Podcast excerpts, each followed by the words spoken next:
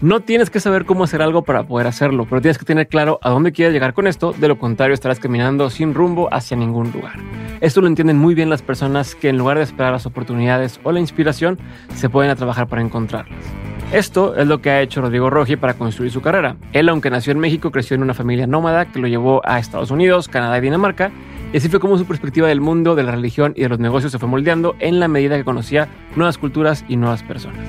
Rodrigo Roji hizo la carrera de arquitectura, pero no siguió con ella porque, como muchos de nosotros, sentía que no encajaba en ese lugar. Así que siguió explorando nuevos espacios hasta encontrarse con el mundo del tatuaje.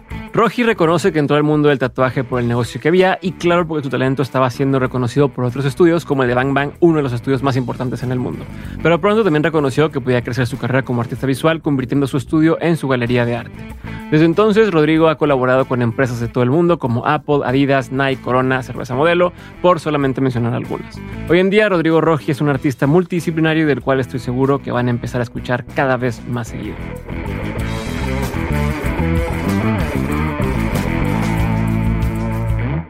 Ay, creo que te diga Rodrigo que te diga Roji, güey. Fíjate que Porque- es bien chistoso cómo me pasó, porque realmente Roji es mi último apellido. Pero yo tengo cuatro apellidos. A ver. Esas cosas que cuando no vivía en México, aparte dices mi nombre completo, era como el chiste del salón, ¿sabes? Soy Rodrigo García Prieto Palacios Roji. ¿Y por qué tantos apellidos? ¿Cómo? Porque tengo dos compuestos. O sea, Ah. García Prieto es de mi papá, Palacios Roji es de mi mamá. Y me pasaba que pues en la escuela, siempre, eh, cuando, cuando empiezas en la escuela, ya sabes que te ponían todos los apellidos y luego el nombre. El nombre. Y pues siempre había un García y pues siempre quedaba mi nombre, Rodrigo, y el que le seguía era el Roji, que era el que pues, nadie más tenía. Entonces fue muy chistoso porque siempre era como me diferenciaban desde chico. Roji. Entonces Rodrigo Roji, se me quedó el Roji, era, fue el apodo desde siempre. Que mi abuelo no era nada fan de eso. Bueno, el papá de mi papá no siempre decía que tu otro abuelo Sí, sí. te, te dio, eh, te dio el que hagas con el apellido del otro abuelo. Es más, es un, un tema de marketing. No, pero fue muy chistoso porque fue muy, o sea, nunca lo planeé, ¿sabes? Simplemente fue algo que, que se dio. Y luego también cuando viví en Estados Unidos, pues García, bueno, vi- viví en Texas y llueven los García. Sí. Siempre tratas de decir, güey. Sí, que sea algo diferente. Algo diferente. Sí, que a veces yo veo, yo veo artistas que digo, no sé si es por el nombre, pero sí hay de diferencia el que se llamara de una forma más reconocible. Claro. No, cuando lo googleas o cuando buscas Aston. Kutcher, no, es un ejemplo. Es Kutcher, no sé si es Sí. pero bueno. Pero es claro ejemplo, tiene un nombre completamente diferente, ¿no? Pues muchas veces los artistas buscan ese nombre fácil de reconocer o de más catchy. Ayer me enteré, por ejemplo, que Pablo Neruda no se llama Pablo Neruda. O sea, ahí estaba buscando porque a alguien le gustaba y busqué y no sé cómo se llama realmente, pero era así de, de Pablo Neruda es el nombre de artístico de un pelado que se llama, no, te voy a decir cómo se llama. Y digo, no tiene mucho que ver ahorita, pero aprovechando este, que estás tocando eso, este se llama Ricardo Eliezer Neftalí Reyes Basualto. Yo también me había cambiado. Pablo Neruda. Pablo Neruda. Claro, claro. Pero bueno, vamos a, agarrar, a agarrarnos de aquí y es eh, Roji, así Rógico. Eh, la gente te conoce por el tema del, del tatuaje, ¿no? Sí. Estamos hablando de eso. La gente eh, empezaste a hacer nombre, ¿no? Empezó la gente a ubicarte por tu forma de tatuar, por tu estilo. No tenías una educación convencional en ese. Yo fui víctima de Instagram. Tengo que, tengo que aceptarlo. No, o sea, bueno, a ver, el víctima me refiero a fui parte de ese fenómeno de lo que hizo una plataforma social como Instagram. Ok. Yo digo, así lo voy a súper resumir para no echarnos aquí una hora hablando de eso, pero no, aquí extiéndete lo yo estudié arquitectura, este, estuve en la universidad, luego me fui a vivir a Dinamarca, regresé, me cambié de universidad. Al final, como que yo siempre tuve esta cosa de que desde muy chico era un niño extremadamente hiperactivo y mis papás encontraron dos formas de tranquilizarme, que era con deporte y haciendo, o sea, metiéndome a clases de arte. Ok. Entonces, un, desde muy chico siempre se me dio, tuve mucha facilidad para la parte artística. ¿no? Entonces, no era mi papá hacía escultura, entonces pues, yo hacía escultura. Mi, tenía una tía igual que pintaba, pues pintaba. Mi abuela pintaba porcelana, pues yo, o sea, como que ¿Y si eras siempre bueno? de una u otra forma. O era más porque, porque que- ya es como hay quien dice que ay, siempre he cantado y cantan ojete. O sea, no, o sea, no, este, tú sí eres bueno desde yo, ahí. o- yo, este, has- has- digo, seguramente has escuchado de la, de la ley de las 10 mil horas. Ajá, ¿no? sí, sí, sí. yo creo que también fue un poco víctima de eso. Desde chico era el niño que pues, yo el nieto más grande, fui el hijo más grande, mis papás me tuvieron muy chicos. Entonces, a mí nunca me tocó convivir con, ¿sabes? Yo, yo cuando crecí, no crecí con la mesa de los niños. Sí. Era de que la mesa de los adultos y me sentaban y era Pongan al niño a cuaderno. Gracias, gracias. al universo no me tocó nacer en la generación del iPad, porque yo seguro me hubieran enjaretado un iPad para tenerme quieto, pero pues era cuaderno y crayolas y pues desde chico siempre dibujar y dibujar y dibujar. Crecí, mi papá tenía una imprenta y él llevaba toda la parte editorial y era mi máximo porque yo crecía yendo al trabajo con mi papá y él tenía ilustradores. ¿Qué imprimían? ¿Libros o periódicos? Todo. Tenían o- una imprenta muy grande aquí en México y hacían desde, desde toda la papelería Palacio de Hierro, Bimbo, o sea, hacían cosas así, pero aparte, pues ellos tenían sus proyectos. Mi papá tenía una revista que se llamaba Amigo Maestro. Ok. Este, era una revista didáctica, era para niños y él tenía sus ilustradores que pues, dibujaban, este, pues ilustraban toda la revista. Y entonces yo iba, a su- yo iba a la oficina y me tocaba estar sentado ahí viendo a estos cuates dibujar. Eh, Yo de chico siempre mi sueño, de, cuando mi papá un día me dijo que Disney tenía una universidad, to- yo crecí diciendo que un día estudiar en la Universidad de Disney Ok, ok. ¿no? para, para dibujar.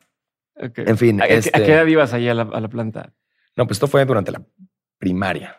Yo- Pero si eras consciente de, oye, mames, tengo esto. O, o sea, lo veías como, Vuelvo a lo como mismo. es, o, o eso es la normalidad de los más niños. Pues creo que era víctima del que siempre me ponía a dibujar. Entonces, pues ya era. Es, es- pasa esa cosa que es como el niño que lo pone a jugar fútbol y es buenísimo. A ver, es igual de bueno que todos los otros niños.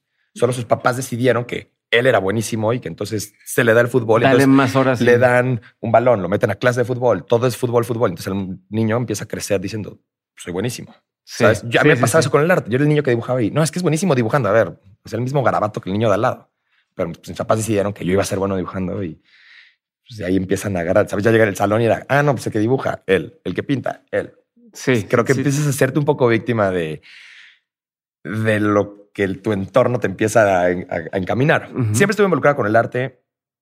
Cuando pues, obviamente empiezas a crecer, yo hice high school en, en Texas y ya sabes, empieza esta onda de que, ¿y a qué universidad vas a entrar? ¿Y qué vas a hacer? Y- Ah, y- sí, te- te empieza a poner empiezas desde bien volver chico. loco, ¿sabes? Y dices, "Puta, quiero ser artista, pero también luego dices, ¿qué voy a hacer? Voy a acabar siendo maestro de arte en la escuela porque. ¿sabes? No, o sea, hay, no hay mucho donde. y... Y no tenías ejemplos de eso. O sea, porque una cosa es tú veías el arte, pero lo veías desde, desde ah, los ilustradores de la revista de tal, ¿no? Pero ya tienes referencias de, güey, ¿se puede vivir de esto? O sea, ya Es que- hay artistas que lo están haciendo más de ese bien, estilo. Justamente empieza a pasar eso, ¿no? Empieza a decir, a ver, quiero, pues, a ver, al final quieres que te vaya chido, Ujú. ¿quieres? ¿sabes? Y pues empieza a decir, a ver, ¿qué tiene que ver con el arte, pero que me va a dar más herramientas o dónde me puede ir mejor? Y pues para mí fue un poco la arquitectura. Ok. Entonces, yo empecé, pues yo, yo me gradué y dije, voy a estudiar arquitectura. Empecé, yo no me quise quedar en Estados Unidos a estudiar la carrera Ujú. porque ya después de estar allá, todo, todo el, el Mean Girls, Ajá, ajá. este, que, que es bastante real. Sí, o sea, Sí, los jocks. Sí, es muy los- así, ¿sabes? Ajá. Y más, a mí me pasó que yo jugaba fútbol americano desde chico, entonces a mí me tocó vivir esa parte de high school desde creo que la peor parte, que es justamente ese círculo del, de los jocks. ¿sabes? ¿Tú O eras sea, el bully o no? O sea, no tanto el esos- bully, pero sí era esa cosa donde era muy loco cómo no te podías ni siquiera salir de, o sea, en la cafetería te tenías que sentar en la mesa porque si llevas a otra mesa te, te veían como, güey, ¿tú qué haces aquí? güey? ¿Sabes? Era como, Sí. te toca tu mesa. Son los grupitos de los de fútbol americano con los de fútbol americano. Los de eso- con los, de la banda. Y dices, me voy a graduar y esto va a cambiar. Y no, o sea, te das cuenta que esos mismos güeyes se empiezan a meter aquí a las fraternidades, que a todo. Y no sé, como que yo sí dije, no, yo no quiero esto. O sea, para mí no, no va por aquí. Este, también llega una edad a la que te das cuenta que obviamente empieza a crecer y juegas un deporte toda la vida y dices, yo quiero llegar a ser profesional. A ver, o sea, Sí. mide un 80 y por más que pesara y estuviera fuerte, ¿sabes? Empieza a jugar con güeyes que te sacan tres cabezas y tienen dos años menos que tú. O sea, no físicamente te das cuenta que no va a pasar, ¿sabes? Y dices, ya no, no es por ahí. Ok. En fin, me empecé a clavar con. Yo dije, bueno, voy a estudiar arquitectura. Me vine a, a México a estudiar. Yo empecé en el Tec de Monterrey. ¿No te dijeron nada que tus papás de que no te quedaras allá? O sea, porque digo, la impresión que Pues- me da, no conozco toda la historia Claro, de tu claro. familia, pero me da la impresión de que son un poco más conservadores y que Súper. Yo, pues, viniendo de tener una imprenta y como este tema de empresario y tal, eh, como decir, güey, pues tu oportunidad es, o sea, No. mucha gente quisiera tener la oportunidad de irse a Estados Unidos, a hacer una carrera, a tal, y que dijeras, mira, yo no me quiero quedar acá, de entrada puede sonar como, güey, ¿qué estás haciendo? ¿No? Este, y después, pues en- fue en muchas cosas. A ver, yo, yo en mi familia sí, y a la fecha, ¿eh? no, no dijeras, bueno, fui el primero y luego no. O sea, yo me comparas con el resto de mi familia y definitivamente. ¿tienes hermanos, hermana? Tengo una hermana más chica que es una genio, o sea, es una niña extremadamente inteligente. Es una cosa muy frustrante porque no era frustrante, creo, no le va a sonar mal eso, pero creces con una niña que yo me acuerdo de cuenta, estar aprendiéndome las tablas de multiplicar Y a mí- yo soy un niño, yo era muy malo para la escuela. Era, mm, nunca, eso de machetear mi información a mí no se me daba. Ok. Me estaban enseñando las tablas de multiplicar y la escuincla venía atrás, ya se sabía las respuestas y ¿Sabes chinga, este. las, saberte los países y las capitales y tú estás ahí peleándote de que no, la capital de Dinamarca y atrás la niña de que Copenhague, ya sabes, entonces de güey, cállate, de que tienes tres años ¿Cuántos menos. Ah, tres años, dos años. Y la niña se apretó todo. O sea, es- es- ahorita es, ya está terminando el doctorado, trabaja Ya. para la universidad, ella vive en Estados Unidos, ya está casada. O sea, Lo bueno es que a mis papás les tocó a alguien que sí salió bien, ¿sabes? O sea, salió de acuerdo al, A su plan. al, al plan. Ok. Este, Entonces desde ahí te decían como sí, que. yo toda la vida fui como el, eh, el que ya sabían. O sea, yo siempre iba al revés de la corriente. O sea, es el, el salmón de la, de la familia. Ok. En fin, me, voy, me acabo yendo a México. Estudio, empiezo a estudiar arquitectura en el TEC de Monterrey. ¿En, 2009. ¿En Guadalajara o Monterrey? En Monterrey. Empezaste en O sea, me fui Monterrey al y TEC de. Monterrey y, y porque según esto era más seguro y mejor, ya sabes, No, 2009. pues, Monterrey 2009, de que decapitados en cada puente, Sí. no Sí. mataron a dos morros en la escuela y está, o sea, un despapay. Por lo mismo, la misma escuela me ¿Cuántos años tienes, güey? 31. Ah, con razón. Sí. Somos de la edad, yo tengo 30. Ah, bueno, cumplo ok. 31 ahorita. Es como cuando empezaste a decir las fechas, dije, también estaba por ahí. Ok, Ok. ok. Sí, pues llego. Aparte también me costó muchísimo trabajo la gente. La verdad es que llegué a Monterrey, yo traía mi tri, güey, traía pelo de Justin Bieber, shorts, cargo shorts. Ah, ya me acordé. Ah, te ah. Por ahí seguro habrá uno. No, pero la verdad es que yo llegué y pues no encaja. Llegas Güey, a pues, Monterrey, al TEC. Mm, todos los morros de San Pedro. Un poco Sí. cerradita. Entonces, pues, güey, obviamente a mí me costó trabajo como la gente. Y luego el- todo el desmadre de la seguridad, todo. Yo dije, no, a ver, espérate, creo que la, creo que igual y sí me regreso. Ok. Pero por la misma universidad me dio la transferencia, me respetaron como una beca que, que me dieron y este, y me, me dijeron, te puedes ir a Guadalajara y no hay bronca. Allá vivían los papás de mi mamá. Ok. Entonces dije, pues órale, vamos a calar Guadalajara y ya, si no es por ahí. Yo realmente me quería al Ibero. Yo me quería venir al, porque mis amigos, es que yo tuve mucho peloteo desde chiquito. Primero nací aquí, luego me fui a vivir a Canadá, Ujú. luego regresé aquí al- a la secundaria, este, luego me fui a high school y pues luego regresé a la universidad. Mis amigos que yo tenía aquí del DF, yo iba en el Cedros, era niño Cedros, corbata y misa todos los viernes. Es religioso el, el colegio, no conozco. El Opus Dei. Ok, sí, Escuela ya. del Opus Dei, sí. de puros niños, ya sabes. sí, sí, sí, ya. Y ya conozco, bueno, ya conozco que me mis- dijiste, ya mis- mis amigos- mis amigos de la escuela, pues la mayoría se fueron al Ibero, entonces pues, con los que yo seguí en contacto era de que no, pues quiero ir al Ibero, pero mis papás tenían ese pánico de que me sacaron, salieron huyendo del DF por la seguridad y era que no, ¿cómo te vas a regresar al DF? Es- Ujú. Y le pues estás viendo Monterrey, compadre. ¿Cómo vas Pues a es que en ese entonces, o Ajá. sea, todavía Monterrey era como lo... O sea, es que no, es que yo me acuerdo también porque era Ciudad de México, te daba miedo porque te podían robar, ¿no? Te podían asaltar o tal. Y Monterrey era seguro. Y luego se convirtió en mejor Ciudad de México que te roben a que te secuestren o te maten en Monterrey. O sea, esa se Te volvió así el- confundan con un... Sí, que te confundan con alguien que no es y, o sea, se, se convirtió en ese tema de seguridad allá bien cabrón. Sí, pues eso, o sea, al final yo acabé yéndome a Guadalajara Ajá. y pues ahí fue donde realmente pues ya como que agarré más, como agarré cuerda, ¿no? Empecé en la escuela, luego me fui a Dinamarca.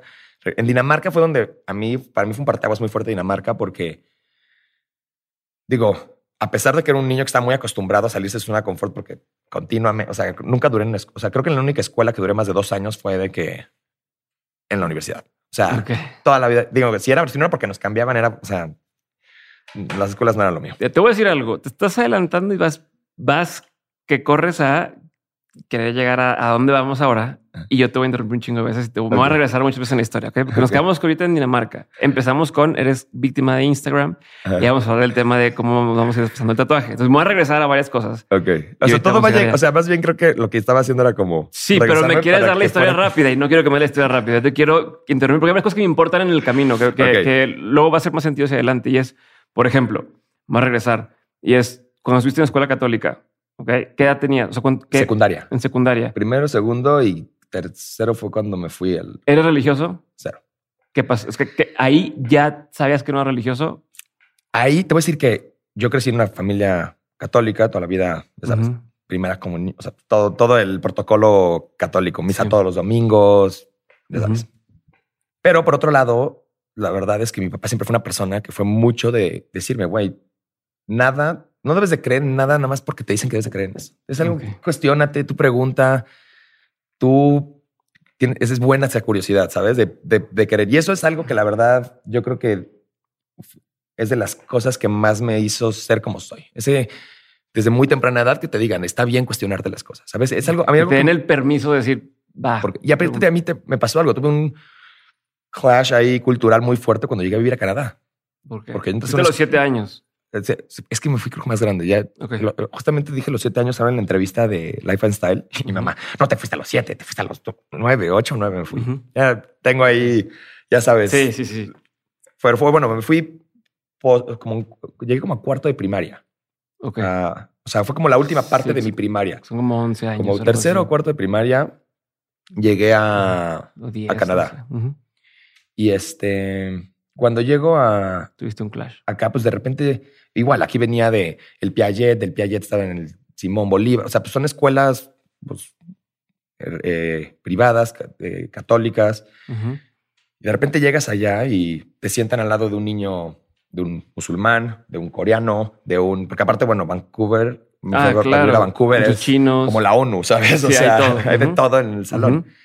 Y este, Sí, acá eran todos iguales. ¿no? Claro, todos iguales y todos sean católicos y todos. Y vas a casa de cualquiera de tus compañeros y es, pues básicamente te encuentras el mismo esquema que hay en tu casa, ¿sabes? Ujú. Y allá sí era como, pues ibas a casa de uno de tus amigos y eran coreanos y viven como coreanos. Porque aparte la mayoría son, eran niños, o si ya eran nacidos, en- los pocos que eran nacidos ahí, sus papás no eran. Sí, eran sí, sí. inmigrantes. En primera generación. Eran de primera generación o literal producto importado, ¿sabes? Como yo, Sí. de que llegaba este fresco de tu país y te metieron ahí. Entonces, Ajá. Pues de repente empiezas a convivir con todas estas culturas y te empiezas a dar cuenta de decir, a ver, por pues, que, o sea, no solo, no solo existe lo que yo pienso, ¿no? Entonces, eso fue chido porque, pues eso, Y fue una muy buena edad para que te toque esa experiencia. Claro, eres estás muy consciente. todavía, ajá. pero todavía eres una esponja, o sea, todavía lo que sea, ¿sabes? Sí, no, no Este- llegas y no pones tú, no, es que sí se hace aquí. Como a lo mejor ya más grande llegas y, ah, no, aquí se hace de esta forma y que no es lo ideal, pero ya estás más rígido en tus, en tus Sí. formas, ¿no? Allá es ¿Cómo te como, formaste? allá es como, oye, pues esto es diferente, pero está chido y, y no lo voy a juzgar, vamos a, a- a Claro. intentarlo. Y pues eso combinado con un poco esto de mi papá, decía, güey, pues tú, está bien, tú pregunta, tú sabes, Ujú. este, cuestionate. Entonces, obviamente, cuando a mí me sacan de eso y de repente regreso a México, y mi mamá, ya sabes, no te falta Dios en tu vida. Ajá, ajá. De repente me jaretan otra vez en un colegio donde hay puro niño que lo único que conoce es eso y pues con numerarios y Súper gente súper religiosa dándote, enseñándote todo, pues obviamente a mí me, ahí fue donde yo empecé a decir, a ver, güey, esto está bien, güey, ¿sabes? Así de que este, empieza con todo, desde cosas como la masturbación, el aborto, todas estas cosas que dices, lo más ilógico del mundo lo que me estás diciendo, ¿sabes? O sea, de que no, es que si no bautizas un bebé y se muere ese bebé, se va al infierno. Entonces, Sí, no, ¿estás escuchando, brother? De que sabes, Pero de ese caso, por ejemplo, yo lo que me llamó mucho, la atención, yo tampoco soy eh, religioso, pero donde te decían, si no bautizas un bebé, se va a una cosa que se llama el purgatorio. No es este punto como antes de llegar al cielo, porque como estaba bautizado, pero es el aeropuerto. tiene el pecado original, está ahí a la mitad, ¿no? Y dices, dices, ok, ajá, y tienes que rezar para que se vaya al cielo, ok. Y de repente un día el Vaticano dijo, hagan, ¿saben qué? Ya no existe el purgatorio. Y este, no, o sea, está, lo busqué en noticias, dijeron, ya no hay purgatorio. Y entonces van directo al cielo. Es como, ah, chinga. Y entonces, o sea, ¿quién dijo? Bajó Dios y les dijo, oigan, ¿saben qué? Ya cancelé el purgatorio, ya no existe. O sea, ese tipo de cosas dices, no mames, entonces todo lo que me dijiste está basado en qué? Claro, no. bueno. Y te, no, no, es eso. A, a mí me pasaba con cosas más, sabes, como justamente, y me, y me acuerdo perfecto, porque aparte, creo que fui el único niño en esa escuela que algún se tuvo que ir al extraordinario de moral. Y sabes, moral era como la clase de que nada más a fácil. platicar y tenías que hacer una portada en tu cuaderno y ya pasabas la clase. Y obviamente, pues yo, el profesor, también yo siempre fui ese niño que le encantaba. Caguetas. Le encantaba poner al profesor en el spot, ¿no? Enfrente Ujú. del salón. Y este. Las escuelas de puros hombres Sí. son medio madrositas, ¿no? No, hicimos llorar. O sea, yo me acuerdo que hacemos llorar, profesores. Dices, ahorita lo dices y dices, pobres. O sea, Sí. neta, qué frustración estar en un salón con 30 Unos mocosos huercos que les tirándote ahí todo el tiempo, ¿no? Pero bueno, este, me acuerdo moral, perfectamente en la clase de moral que hubo un día que llegó un, este, sacó el tema de cómo un árabe, mat- era una noticia que teníamos que llevar noticias y estábamos hablando de los árabes, ¿no? Y de, este, justamente creo que acá ya había pasado lo del 11 de septiembre, entonces estaba como todo este conflicto en, en el Medio Oriente. Y él habló, ¿no? De cómo un soldado mató al, a, un, a un soldado A un- americano, o sea, un, árabe- un, bueno, sí, o sea, un, un iraquí mató a un, este, a un, a infidel, ¿no? Ajá. Y yo le dije, a ver, pero ese niño en su cabeza está haciendo lo que le enseñaron. Él está haciendo su religión. Él está alabando a, no quiero ser un idiota, es al- a, A quien le toca a alabar. quien le toque alabar. Ajá. Este, Sí, sí, no sé ahorita como ahí. Sí, ¿cuál es cuál? Ajá, pero- Pero bueno, al final él, él está haciendo lo Sí, que lo, le que, lo que el maestro estaba poniendo era este güey está mal porque y se va al mató al infierno otro, porque mató. Y dices, pues ok, güey. pero en su religión pues, dicen en lo otro. no, güey. En su religión ese güey hizo algo. eh, eh, se ganó el cielo por haber hecho eso. Ajá. Entonces es absurdo que tú su- me digas que la única gente que se va a ir al cielo y somos nosotros y que todo el resto del mundo está mal. ¿Sabes? O sea, es donde empiezas a- y dices, güey, tienes 13 años, te empiezas a dar cuenta de esas cosas. Es muy loco. Digo, no sé, yo nunca, yo, yo no juzgo, todos son, todos tienen libertad de creer y pensar en lo que quieran, pero sí es impresionante que a veces dices, es muy cañón como la gente se, se ciega, ¿no? De que no, es que es mi religión, es que está bien, todos están mal y Y yo estoy pues, bien. Justamente el otro día estábamos en el, en el estudio y pusiéramos la película esta de Sausage Fest. No sé, no vi. Ah, de caricatura. Es una caricatura, obviamente es para adultos. Básicamente es de, es de Seth Rogen. Si no la has visto, tienes que Ya verla. sé cuál es, ya sé cuál es. No la he visto. es una locura lo como plantean las cosas, porque básicamente toda la película trata de comida en el supermercado que ideoli- o sea, que ellos ven a los dios, a la gente que entra como dioses y dicen, es que si seguimos las reglas, o sea, tienen como una canción que es, si seguimos las reglas del supermercado, que es como no salirte de tu paquete, este, no sé, tienen como reglas, te, te seleccionan los dioses y te llevan al, te llevan al más allá, al beyond, ¿no? Que es como el cielo. Y en el beyond, y ellos todos tienen como sus diferentes cosas, ¿no? ¿no? De que, pero la historia trata de la salchicha y el pan de la salchicha y le dice, es que en el Beyond ya vamos a poder estar juntos, ¿no? Y Ajá. vamos a poder, yo, el- como la salchicha va a poder entrar al pan y vamos a poder... Y están de que en el súper y se quieren tocar. Y dicen, no, es que no nos podemos tocar porque si nos tocamos rompemos las reglas y ya no nos van a Ya no- llevar al más allá. Ajá. Y bueno, X, para no echarle a perder la película que no la haya visto, pero pues acaban descubriendo lo que realmente pasa cuando te llevan, ¿no? se llevan la comida del súper. Que no es lo que. Y toda la película gira alrededor del absurdo que es las creencias de la gente de hacer todo y, y- y actuar Es de una una forma analogía de lo que estamos haciendo en la vida real. suponiendo que va a haber algo mejor después de que te mueres. Y es absurdo pensar así. O sea, bueno, no sé, yo soy, yo, yo, yo lo veo. Yo, yo tengo una forma muy clara de ver la vida en ese sentido. Digo, A ver. ojalá y cuando me muera haya algo más. Ojalá y haya reencarnación, ojalá y haya un mejor. Pero al final de cuentas no sabemos nada. Igual se apaga la luz y ahí quedas. Ujú. Güey, de lo único que estás seguro es que tienes este así destello de, De de, momento. de vida. Ajá. ¿Sabes? Güey, hazlo, disfrútalo. haz- no, no estés mortificado que porque no es que cuando me muere. ¿Sabes Claro. qué va a pasar? ¿Sabes? O sea, me, peor de los casos, si es cierto alguna mamada de la que dicen que va a pasar y pues si me considero una buena persona y según, o sea, ¿sabes? Pues igual me va a pasar algo chido después, pero no sabes. Claro. Es, es muy loco como la gente, y eso me pasó porque muy chico, en una edad muy temprana, vamos a decirlo, Ujú. empieza a agarrar el 20 de esas cosas, ¿no? Como la religión. Sí, para sí, mí fue algo, para ahí, para, yo, yo entré a esa escuela, es muy chistoso porque mi mamá justamente su intención era de que no. Al revés, era a- meterte a...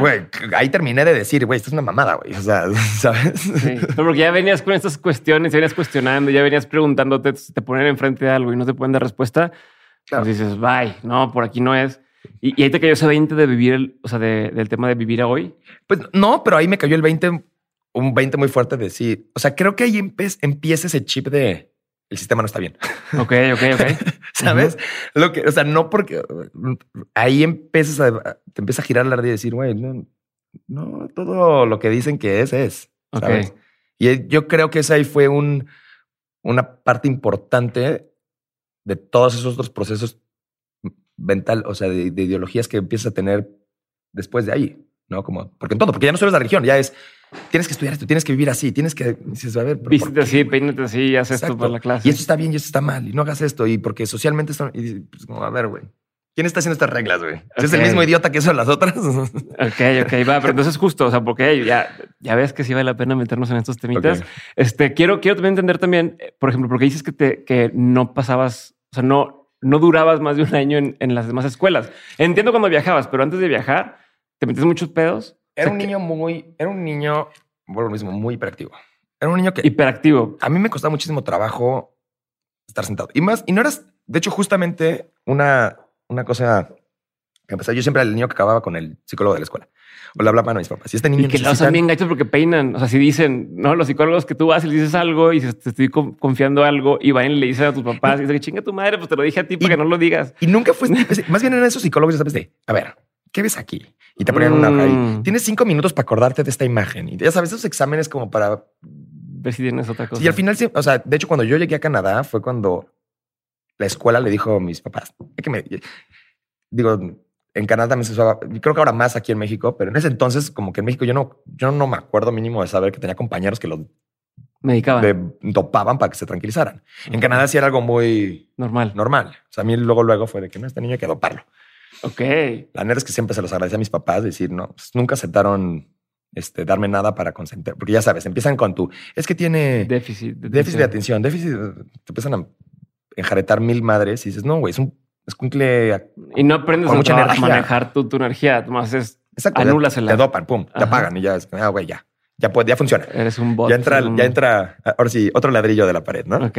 O sea, es muy loco porque mis papás, y vuelvo a lo mismo, creo que ahí viene también mucho la parte de mi, el, el desarrollo, la, la parte que yo desarrollé creativamente, de que pues mis papás encontraron que la forma de tranquilizarme era teniéndome ocupado con algo que me interesara. Entonces, cuando también me cambiaba mucho de escuela, era tenía que ver mucho con, obviamente que nos cambiábamos, este, pero también pues, era un niño que las escuelas no era el, no era el consentido. No te querían por, porque les rompías el esquema. Exacto. No, y aparte, pues, si era el niño que se paraba y preguntaba y, se- y era como, a ver, controla el escuincle. Sabes que te han prohibido desayunar chocomilk porque azúcar al niño no le puedes dar en la mañana, ¿sabes? O sea, Ok, ok. ¿Y por qué se cambiaban tanto de ciudad?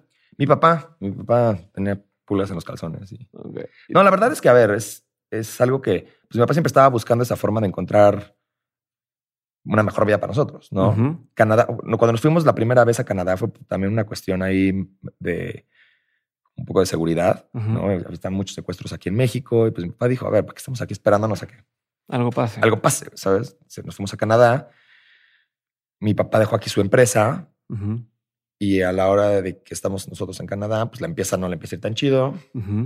Este, no vamos a quemar a nadie en este podcast, pero empieza a no ir tan chido la empresa, entonces se tiene que medio regresar a ver qué onda.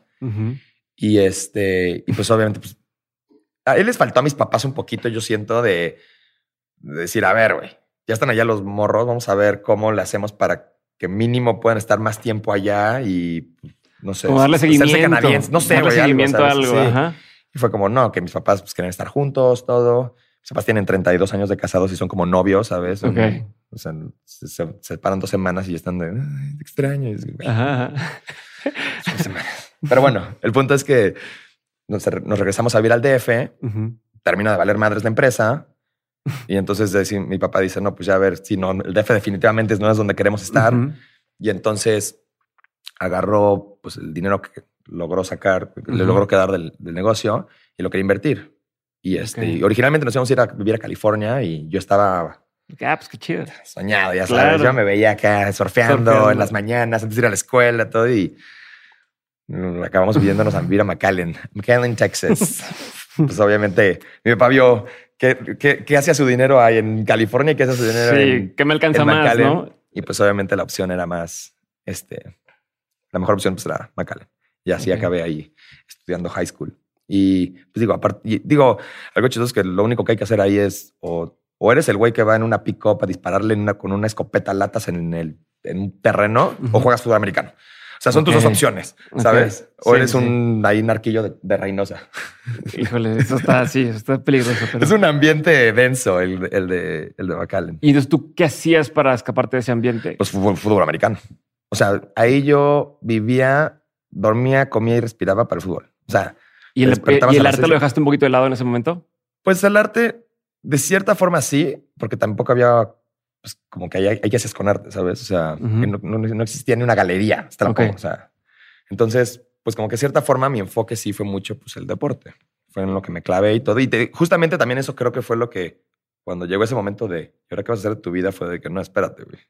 También por eso ya como que de cierta forma me quise salir de ahí, ¿sabes? O sea, yo salí corriendo. Yo, yo no fui ni mi graduación. O sea, yo ya estaba harto. Yo aparte también ahí, pues también era un morro medio peleonero. Entonces ¿Sí? también tenía ahí mis, este, estuve ahí unos problemillas con unos morros medio pesados de reino. Ya yo salí, dije, yo, yo aquí estoy aquí.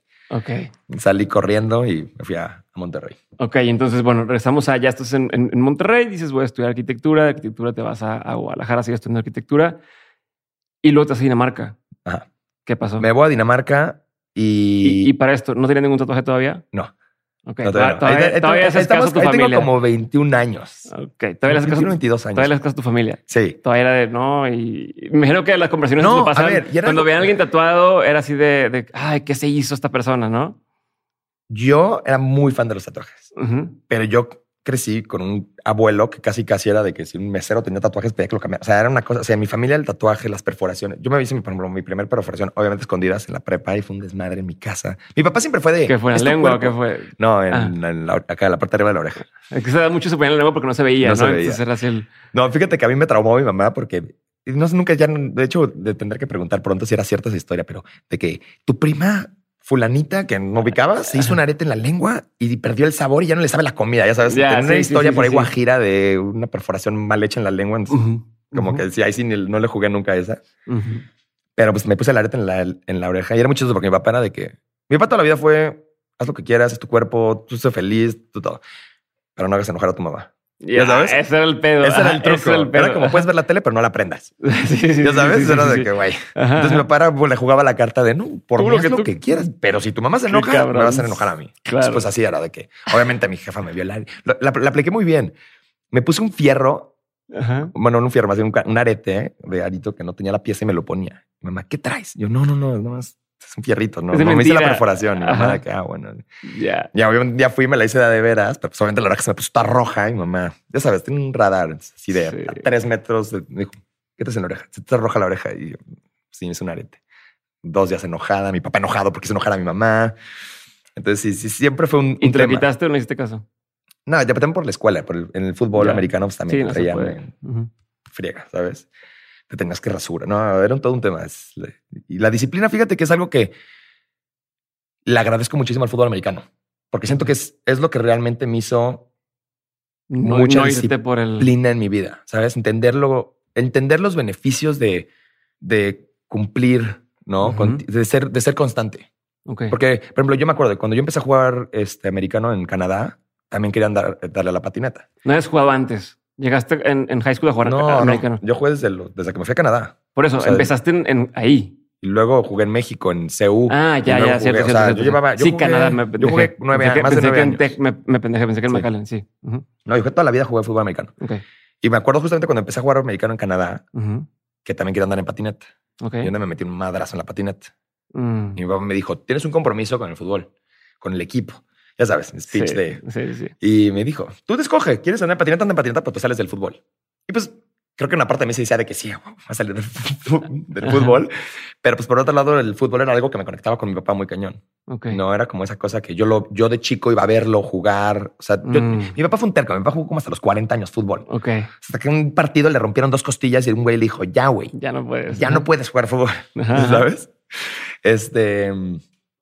Y pues, en fin, como que El tema de- desde ahí Ajá. fue una cuestión de que el americano me dio mucho esa parte de la disciplina en la vida, ¿no? De entender cómo ser constante en algo tiene sus beneficios. y escoger un poco, ¿no? Porque dices, o sea, o me arriesgo a darme un madrazo acá y ya no poder jugar acá. compromiso, o- es que vuelves al mismo. El- Eso, el, el fútbol, mí- mi mamá siempre me dice, ¿no? Porque yo al final terminé también por una parte de mi decisión de dejar de jugar fútbol americano, porque todavía lo pude ver neciado en la universidad, ¿sabes? Claro. Pero en high school tuve como siete conmociones. La- una perdí la, o sea, una estuve tres días sin, sin no podía, no tenía retención de memoria. Repetía como imbécil 30 segundos de que, ¿qué pasó? 30 segundos me Dory. explicaban de esto. Literal, tres días estuve así. Obviamente cada vez era, se iba alargando mi tiempo de, Ajá. de que me acordaba lo que estaba pasando, pero No yo veía de repente, me acuerdo así, me acuerdo perfecto de ver como agarra el pedo y ver a mi mamá llorando, a mi papá llorando. Y yo así de, güey, ¿qué pedo? ¿Qué pasó? Yo en una cama de que ya me quedé idiota, ¿sabes? Y como que ese fue el, eh, como muy, el último susto fuerte que tuve. Y también dije, ya, o sea, ¿para qué le ando jugando a esto? ¿Sabes? A ver, sabiendo lo que sabes ahorita, ¿meterías a un hijo tuyo? Justamente es a lo que iba. Mi mamá siempre me dice, ¿harías que un hijo, o sea, dejarías que tus hijos jugaran fútbol americano? Y te decir que sí. O sea, a ver, igual te puedes jugar tenis y te vas de espaldas y te desnucas y te partes tu madre y ahí quedas hecho un vegetal por jugar tenis.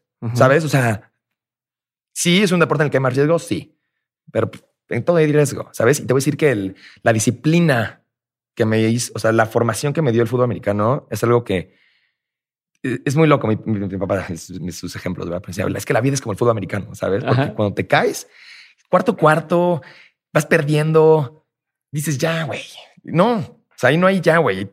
Y porque el, el ya, güey, es, te vas a parar y te van a planchar si no le echas todo. O sea, Ajá, tienes que parar y aunque sea la última jugada, vayas perdiendo, es pararte y tienes que dar todo para que no te planchen. Te barren, ajá. ¿no? Entonces, es una mentalidad. Es, es- sí te genera ese chip de decir, güey, puedo estar cansado, puedo estar desvelado, puedo estar ya de un huevo, puedo estar frustrado, pero te vas a parar y lo vas a hacer, cabrón, porque si no, te van a volver, a- te van a planchar peor, cabrón, ¿tú ¿sabes? O sea, entonces eso para mí es algo que toda la vida, y, y fíjate que no me gusta ver fútbol americano ¿Por? porque lo extraño un chingo. Ya, te, te da melancolía. Una Horrible. O sea, de verdad, ver el Super Bowl, porque son los partidazos. ¿no? Igual y si estoy de mood y puedo, pues me echo los, no sé, los cuartos de final, pero, pero ver la temporada completa me caga. Porque me, me, me entra un decir, güey, quiero por por un chicasco, ¿sabes? Y volver Ya. a jugar. Es un, es un deporte bien padre, la neta. Pero y trajiste, me voy a adelantar algo, pero tra- llevas algo de eso que aprendiste en el fútbol americano a tu equipo de trabajo eh, en el día a día. Quisiera, pero no se dejan. O No, la verdad es que, a ver, de- o sea, en la forma de, puedes, de o sea- manejar, en la forma de, sea, liderar los equipos, en la forma de del tema de la disciplina, temas ahí que se te quedó en tu forma de trabajar. Pues más que nada es la parte de entender que tu empresa, tu proyecto, lo que hagas, es un equipo. ¿sabes? Y, y eso pasa en el fútbol. O sea, vas a ser tan bueno como tu jugador más malo. Mm, Así de fácil.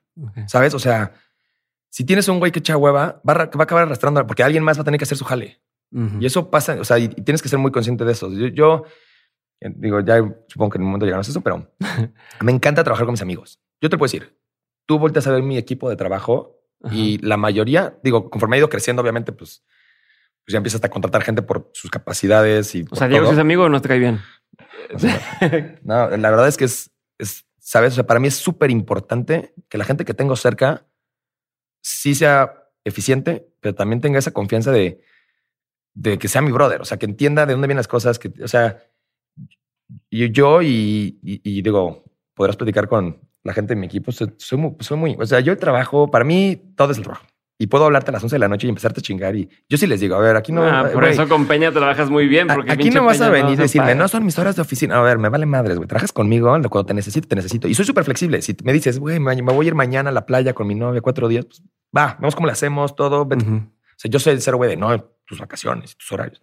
Pero también eso va para el otro lado. Ujú. Cuando te digan, tienes que estar aquí a las seis de la mañana porque tenemos que ir a hacer esto, me vale madres que no hayas dormido, que, que, que tengas. Vas a estar aquí a las seis de la mañana y vamos a hacer eso. Sí. Entonces es, es un poquito. Sí, no está basado en horas de trabajo, está basado en, en, en este tema de como de confianza y compromiso con el proyecto. Exacto. Y entonces ahorita no, no hay nada de prisa, no pasa nada, haz lo que quieras.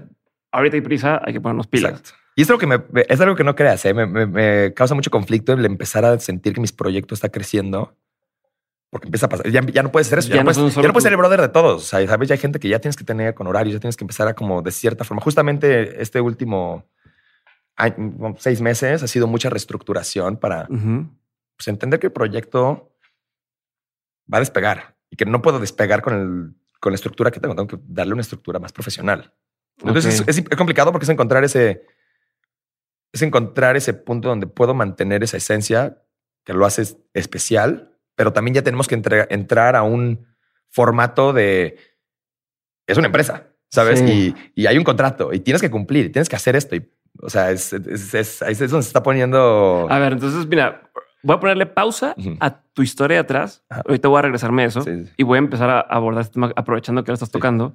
De, de, por ejemplo, ahorita, ¿qué cambió de, de tu forma de trabajar de antes? Ahorita y, y por qué no? Sé que estás eh, desarrollando esta línea de juguetes. eh, sé que entonces quiero entender un poquito Me- en qué estás trabajando para entender también ok, ¿qué- ¿a dónde vamos? cómo lo vas a hacer. Justo lo que dije al principio. No me quiero clavar en lo de atrás, pero bueno, ni modo. Ya, ya alcanzamos también ahorita lo de adelante, pero me voy, voy a arrancar un poquito de la parte del tatú.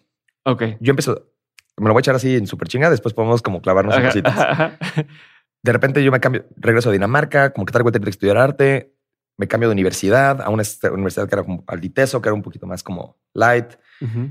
Yo ya ahí ya, ya no quería, pero mis papás de que no, tienes que terminar la carrera. Que bueno, va, Gradúa, te das cuenta. ya sabes. Entonces, de repente llega un momento en que empiezo a trabajar en un despacho, empiezo a, empiezo a agarrar proyectos de arquitectura. Me empieza a caer el 20 y digo, güey, esto, no me, esto no me gusta, güey. O sea, esto no es a lo que me No quiero lo dedicar, disfrutas. güey. ¿Sabes? Y de repente te echas un proyecto de un año para 10 minutos de, ah, quedó bien chido. Y de repente llega el cliente, güey, hay una humedad. Y todo así de puta madre, ya. Ya. O sea, me duró 10 segundos el, el gusto de algo que me tardó un año y otra vez hacer un dolor de huevos no sé cuánto tiempo más. Ok. Yo soy muy acelerado. A mí me gusta ver las cosas así. Sí. ¿Sabes? La arquitectura dije, no es para mí. Todavía, ahorita no es para mí. En algún momento me encantaría retomar la arquitectura. El día que yo me pueda construir a mí, Sí. ser mi propio cliente, lo voy a hacer. Ok. Pero en ese momento yo dije, no, esto no, esto no es lo mío. Yo quiero dedicarme al arte, yo quiero ser dueño de mi tiempo, no, no sé. Curiosamente pasa eso y yo, como de medio de broma, de chiste, nos tatuamos en la peda. Bueno, en la peda. Ten- Tenía una- un grupo de amigos este, que tenían un estudio, un despacho de branding que se llamaba. Ujú. Que, bueno, éramos una bola de mocosos de 24, 25 años, ya sabes, de que estos güeyes empezaron a agarrar clientes. O sea, fue muy chistoso ese fenómeno de lo que empezó a pasar ahí con, con ese grupo de gente. Gente súper talentosa. Gente, fue como la primera vez que llegué a conectar con gente que decía, ah, esto- esta es mi especie. Ya. Esto- Estos son, estos son mi, me estos son yo. me Exacto, con esta ¿sabes? gente. Y ahí empezamos a tatuarnos en, en sus oficinas y era como... Pero una- eh, eso de que te entiendes con esta gente, ¿cómo eran diferentes? O sea, ¿qué, qué dices? A ver, eran gente, eran morros de mi edad que ya estaban haciendo algo que les gustaba, no dependían de nadie. Ya, o sea, sí me explico. Ya, ya- ya- ahí fue donde dije esto.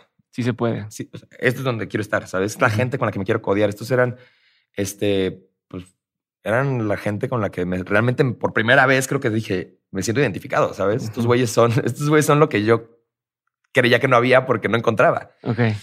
Y este, ahí nos empezamos pues, viendo videos de YouTube, nos empezamos a tatuar. Ahí yo ya, yo regresando de Canadá, fue cuando dije, me voy a tatuar, güey.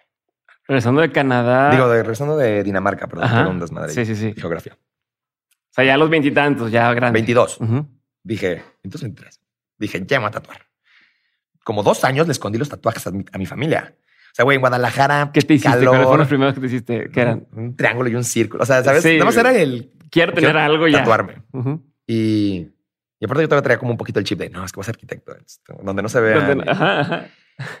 Con dos años se los escondí a mis jefes. Un año, como un año, dos. Güey, ya sabes, Guadalajara, calor. Yo en camisa. Sí. Eh, botonada hasta acá, ¿sabes? Ajá. que, ¿No tienes calor? No, todo, Oye, chido, vamos a, la, chido. vamos a la playa. Este, no, todo chido. No, bueno, esto me liberé de... Ya un día justamente cuando...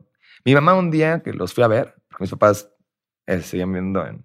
Un día los fui a ver y en un vestidor, no me acuerdo cómo, estaba cambiando una playera y entró mi mamá y... ¿Qué es eso yo? No. Y ahí ya, ya sabes.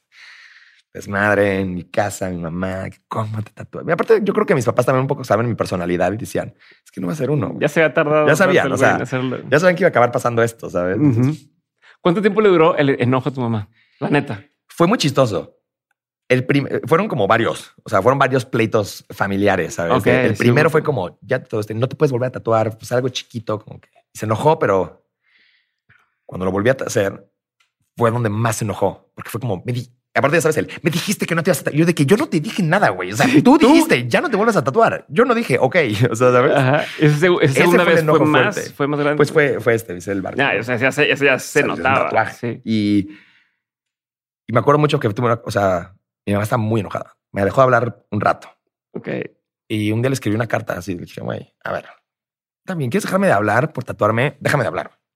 Pero está cabrón que estés Estás dejando de hablar a tu hijo porque se tatuó, güey. O sea, no, más mal sigo, tú que yo. sigo cuenta. siendo la misma persona. No he cambiado nada. O sea, nada más traigo ahí una mancha en que no te gusta. Ajá. Como que ahí fue donde empezó ella a decir, bueno, va, ya sabes. Pero ahí fue el, nada más no te tatúes donde se vea, donde no te los puedas tapar. Ajá. Y mucho tiempo lo, o sea, sí duró una, duran varios años que logré mantener eso. Ajá. Volviendo al otro tema, Ajá. Entonces ya regresaste.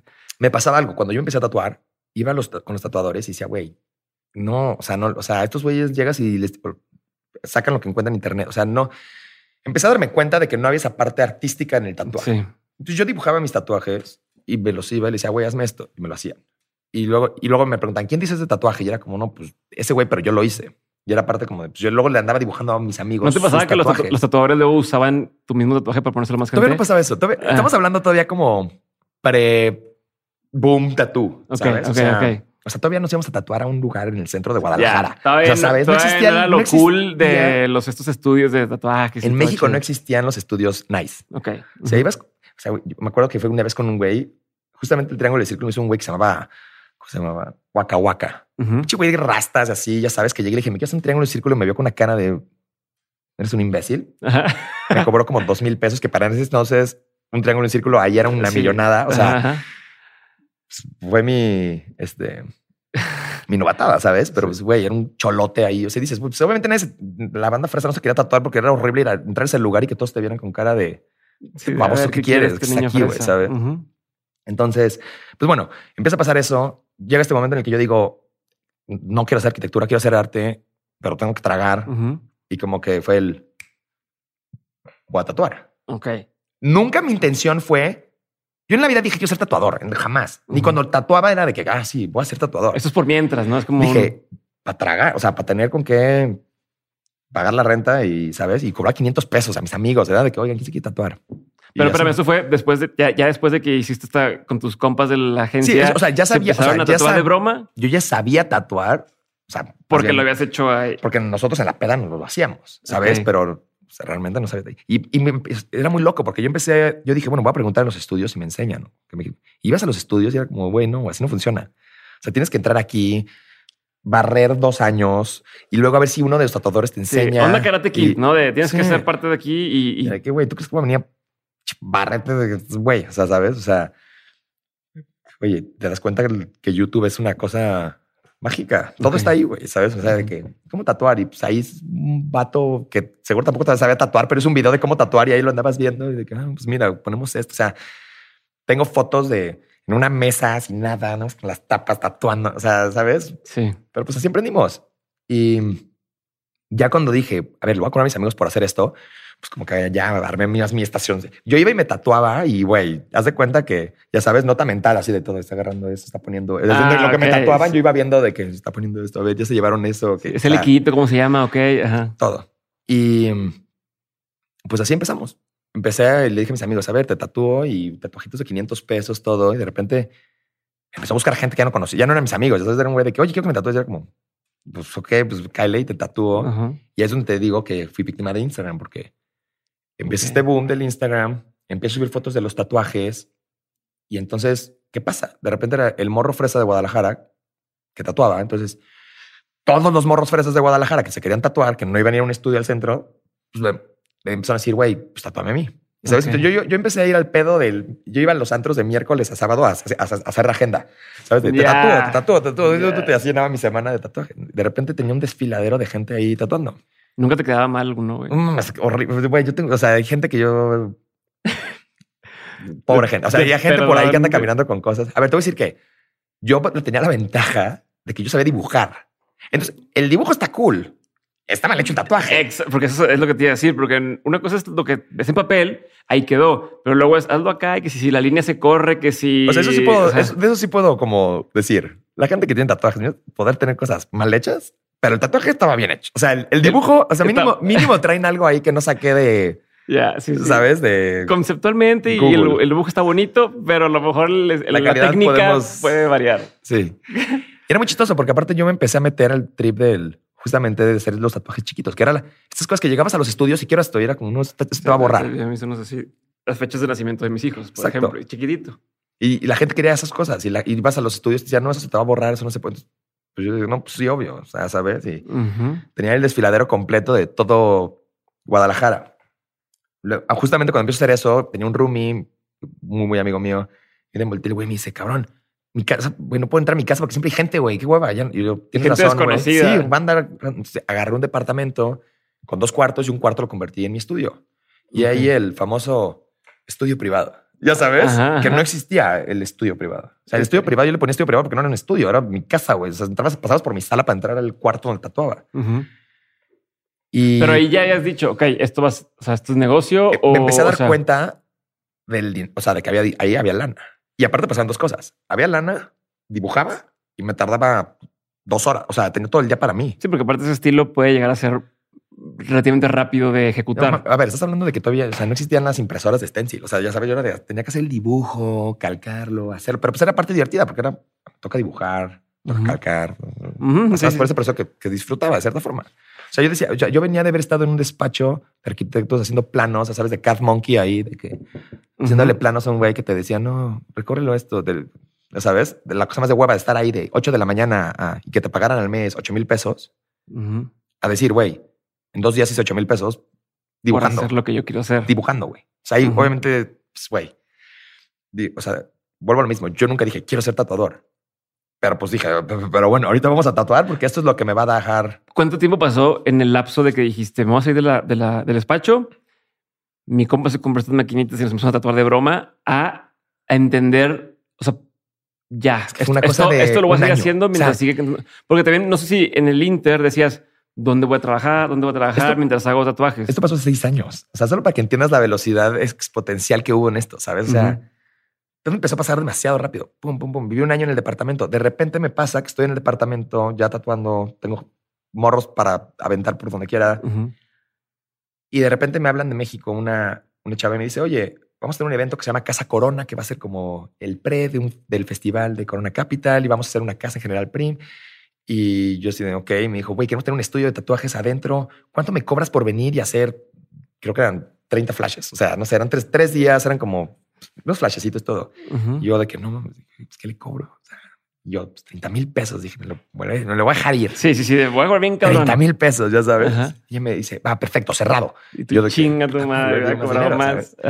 Luego me enteré que originalmente eso se lo habían ofrecido a los de. Ya no existen, que se llama Ink.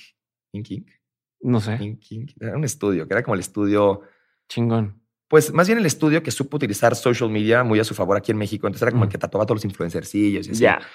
Y originalmente se los habían ofrecido a ellos, pero pues eran, más bien fue un güey muy trucha que hizo un estudio tradicional comercial, donde les hacían todas sus pendejaditas a todos. Sí, sí, sí. Pero pues eran tatuadores de old school. Ok y seguro se las ha de haber querido súper enjaretar. Y cuando yo le dije 30 mil pesos, me dijeron, güey, toma, y te pagamos avión y te pagamos hotel. Y yo sentía que yo ya, ya, ya dije, güey, ya soy rockstar. Ajá. Y llegué a México, estuve en casa en ese evento y fue mi primer approach real. No fue uno en el que también estuvo un cuate que se llama Colgo. Este. Fíjate que Colgo lo topo muy bien. es, que, es que cuando platicé con él, grabamos episodio con él y, y me dijo así como me invitaron a exponer en un evento que era como una casa Tal, y fue de los primeros que agarró así un poquito. No sé si fue eso, no recuerdo. Pero yo digo, yo no recuerdo a Golgo en, el evento. Yo a Golgo lo conocí mucho tiempo después, pero en ese momento no me acuerdo de él. Era básicamente el General Prim, antes de que fuera General Prim. Era cuando apenas la casa Creo que fue como. Aparte que yo no soy de aquí ah, y nos escucha gente de toda Latinoamérica. Entonces, pon nomás el contexto de qué significa ser. General Prim es esta casa, una mansión que tiene, yo creo que más de 100 años, la madre, en el centro, centro Juárez, de la colonia Juárez, centro de México. Es una casa hermosa, gigante y que en ese entonces apenas como que la habían pues empezado a usar para como venue. Pero es una casa muy cool porque pues es una casa como hacienda abandonada, pero funcional. Sí, sí, sí. Entonces entras y es como muy místico el espacio. Y bueno, er, la primera, es la primera vez que yo escuchaba también de este lugar. Llego al lugar, me dan un cuarto, me dicen, aquí va a ser tu, tu, tu, estudio. me ponen una silla de barbero antigua, que es la cosa más estúpidamente impráctica del mundo para tatuar. Me empiezan a sentar con morros. Es mi primer approach como a influencers reales, ¿sabes? Estos morros que ya tenían de que 500 mil followers, un millón de followers. entonces me empiezan a sentar con esos morros a tatuarlos, me empiezan a etiquetar en Instagram y ahí es donde empiezo a decirme y digo, a ver, aquí, aquí hay algo, ¿sabes? Tatuar estos morros, todo está... Me regreso, a, pasa el evento, lo que sea, me regreso a vivir, eh, me regreso a Guadalajara y un mundo de gente de México me empieza a escribir. Oye, quiero tatuarme contigo. Oye, quiero hacerme esto. Oye, quiero... Y yo, a ver, espérense. Creo que, creo que encontramos algo. Creo que aquí hay algo importante, ¿sabes? Vine una vez a México a tatuar a la tienda de un güey que y estuve, me dijo, güey, vente a tatuar a mi tienda, no sé qué, voy a tatuar, voy a tatuar a su tienda. Y ahí de repente es donde realmente me di cuenta de que dije, o sea, el negocio está acá. El negocio está en DF, ¿sabes? Y pues de cierta forma a mí me gustaba porque yo, siempre, yo desde que me quise venir a México me quedé al DF.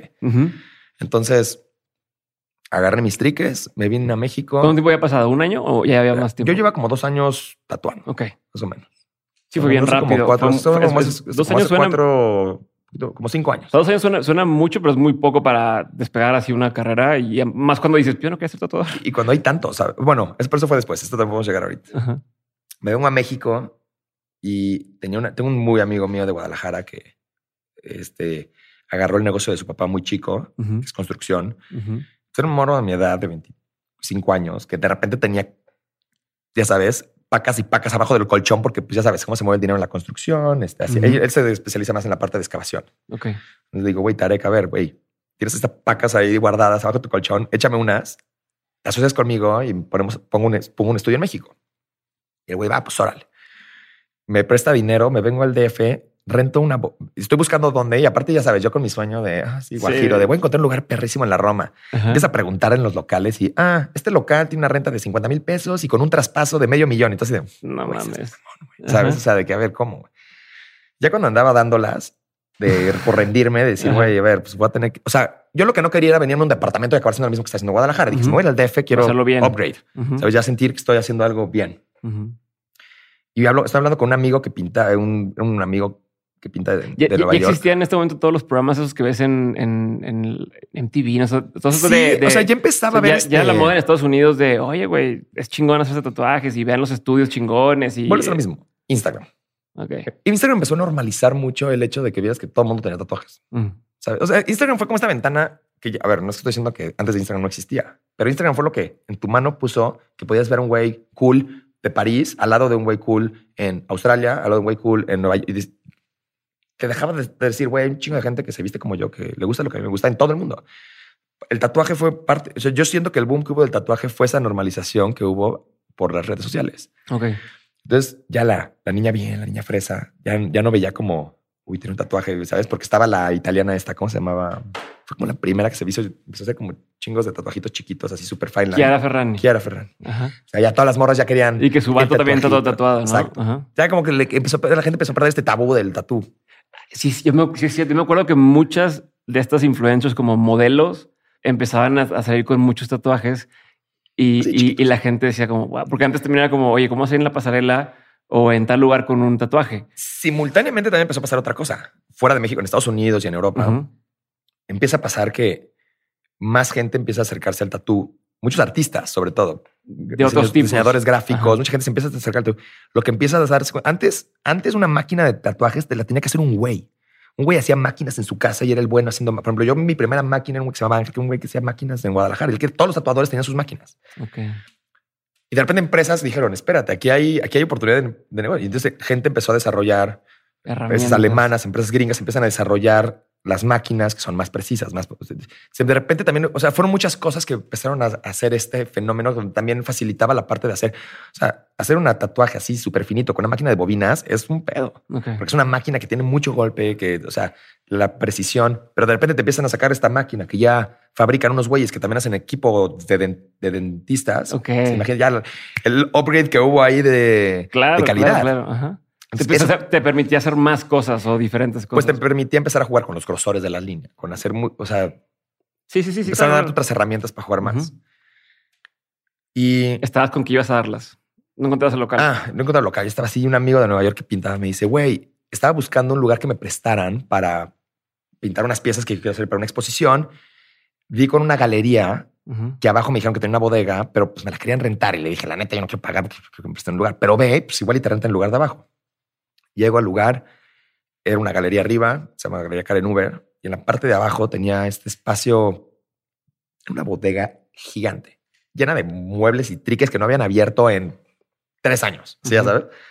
Y doy con el, con el dueño y le digo, oye, quiero rentar tu espacio, fíjate que quiero hacer. Y él me decía, "Ah, es que él, él en ese entonces usaba el espacio, antes lo usaba como venue para grabaciones y ahora lo usaba como guardaba ahí todos los triques que se usaban para las grabaciones. Entonces lo tenía ahí medio abandonado. Y me decía, es que quiero hacer un foro para grabar. Y dije, bueno, a ver, este es mi proyecto, soy artista plástico. Bueno, yo empecé a pararme con de no, pinto y hago más cosas. Realmente ahí lo único que hacía era tatuar, pero pues como que le quise ahí Eh, sí, sí, güey, sí, eh, vamos a hacer- adornarle. Vamos a hacerlo bien cool y lo voy a pintar todo, lo voy a arreglar todo. Y me dice, va, pues órale, te lo rento. Güey, ¿Cómo te costaba la renta ahí? te- cuando, cuando me empezó a rentar, pues era, güey, era una bodega en calle, tenía un foco. Ujú. No, voy- no voy a decir en cuánto me lo rentaba, pero muy barato. Vamos a dejarlo muy barato.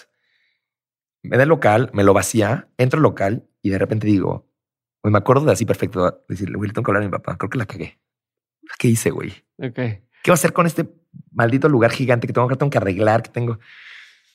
Pues ya no me quedó de otra, ya sabes. Pues, a ver, pues con lo que me dio este güey, mi amigo, pues a ver qué alcanzo a arreglar. Y literal me alcanzó para meterle focos, unos baños y pintarlo todo de blanco.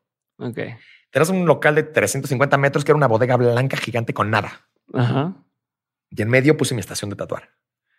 Era muy loco, era una cosa muy bizarra. Que en ese entonces, a mí, o sea, era muy chistoso porque se veía cool. Sí, pues le. Inintencionalmente hizo algo muy cool, ¿sabes? Ajá. Pas- no, yo por mí lo hubiera llenado con cosas chingonas y arriba la oficina y todo, pero pues para lo que me alcanzó fue para eso. Ya, empiezo a tatuar. Empiezo a tatuar a gente de aquí de México, empiezo a recibir y pues sí era un lugar que de cierta forma pues era muy diferente. Aparte en el centro de una colonia que no es como, no era la es cerca de la Roma, pero hace cuatro años todavía era menos. Ahorita ya la Juárez ya es cool, ya es más acá, pero hace cuatro años todavía era como, güey, me traje, o sea, todas las locales de al lado de mí son refaccionarias de coches, Ya, robadas. O sea, estoy en un lugar muy Sí, sí, sí, sí. folclórico. Ajá. Y entraba la gente y pues aparte mi clientela, pues una fresa, la mayoría. Entonces de repente entraban este, llegaban a esta colonia, se bajaban y entraban una cortina porque ni siquiera tenía puerta. Todavía era la cortina de metal solo con la puertita. Entonces te abría la puertita, entrabas y era como, ¿Dónde cabrón, estoy? ¿esto, Ajá. esto dónde estaba, güey? ¿Sabes? Ajá. Ni se ve que está tan alto ni nada. Y así empezó. Ahí empezó el famoso Nota Gallery. Y fue mi proyecto donde pues, Es donde sigues, ¿no? es donde estoy. Ahí sigue la fecha. Pero ya se ve bien diferente. Ah, no, no. Ha pasado por Ok. Muchas, muchas este, etapas ese proyecto. ¿Esto fue hace cuánto? Yo, creo que me estoy acercando a los cinco años de que pasó esto. Cuatro años, seguros. Ok. Y bueno, en fin, hace. Yo empiezo a tatuar ahí solo. Este, empiezo a hacer ahí. Se, se empieza a convertir en mi playground. También empieza a pasar algo. Empiezo, pues, empiezo a tener lana, eh, vender bien mis tatuajes, empiezo a hacer, pues, cobrar bastante bien mi, mi trabajo. Y eso me empieza a permitir hacer cosas. Yo, la verdad es que siempre he sido muy malo para ahorrar. Para ahorrar. Ajá. Pero yo lo que digo es, a ver, me lo voy a gastar en algo que me genere más o que me sume o que sí, me haga. O sea, es una inversión. O sea, suena gasto, pero es una inversión. sí, al final, por ejemplo, de repente era quise un medio tubo. Sabes, siempre soñé con tener un medio tubo en mi. De los de hacer un medio tubo de cemento que era la mitad del estudio. Está perrísimo. Todo el mundo era cero funcional porque tenías que ser un pro para usar esa madre porque lo hicieron demasiado Angosto. pro. Entonces, güey, te subías y saltabas dos veces y ya te andabas matando. Pero al final eran estas cosas donde también empezó a generarle un coolness, un hype al, al espacio. Ujú. Eh, ahí yo ya venía con mil ganas de tener una marca de ropa. Desde, desde Guadalajara lo había intentado. Dos veces me transaron, güeyes.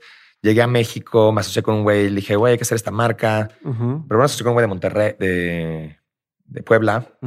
Arrancamos el proyecto. El güey de repente me dice, no, me voy a regresar a vivir a Puebla. Se regresa a vivir a Puebla. Me deja el proyecto, me asocio con otro güey.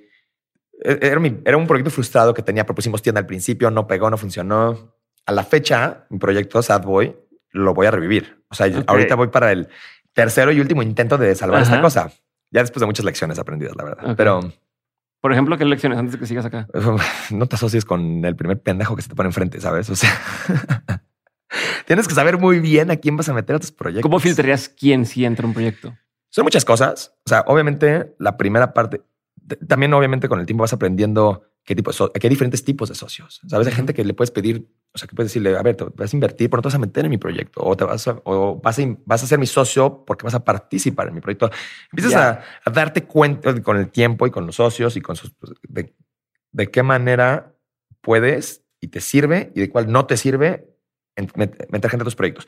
Yo siempre, o sea, yo estoy donde estoy y voy a llegar a donde voy a llegar porque tienes que saber agarrarte de otra gente. O sea, no agarrarte no, no en el mal sentido de la palabra, sino saber apoyarte de otra gente. Esa es la única forma. Tú solito, o sea, pues igual un día llegas, pero va a ser a así. o sea, mucho más. pero saber y entender que también no, por- no- mi papá tiene una cosa que me ha dicho toda la vida que me encanta, que es, es mejor tener el 1% de algo gigante a tener el 100% de algo chiquito.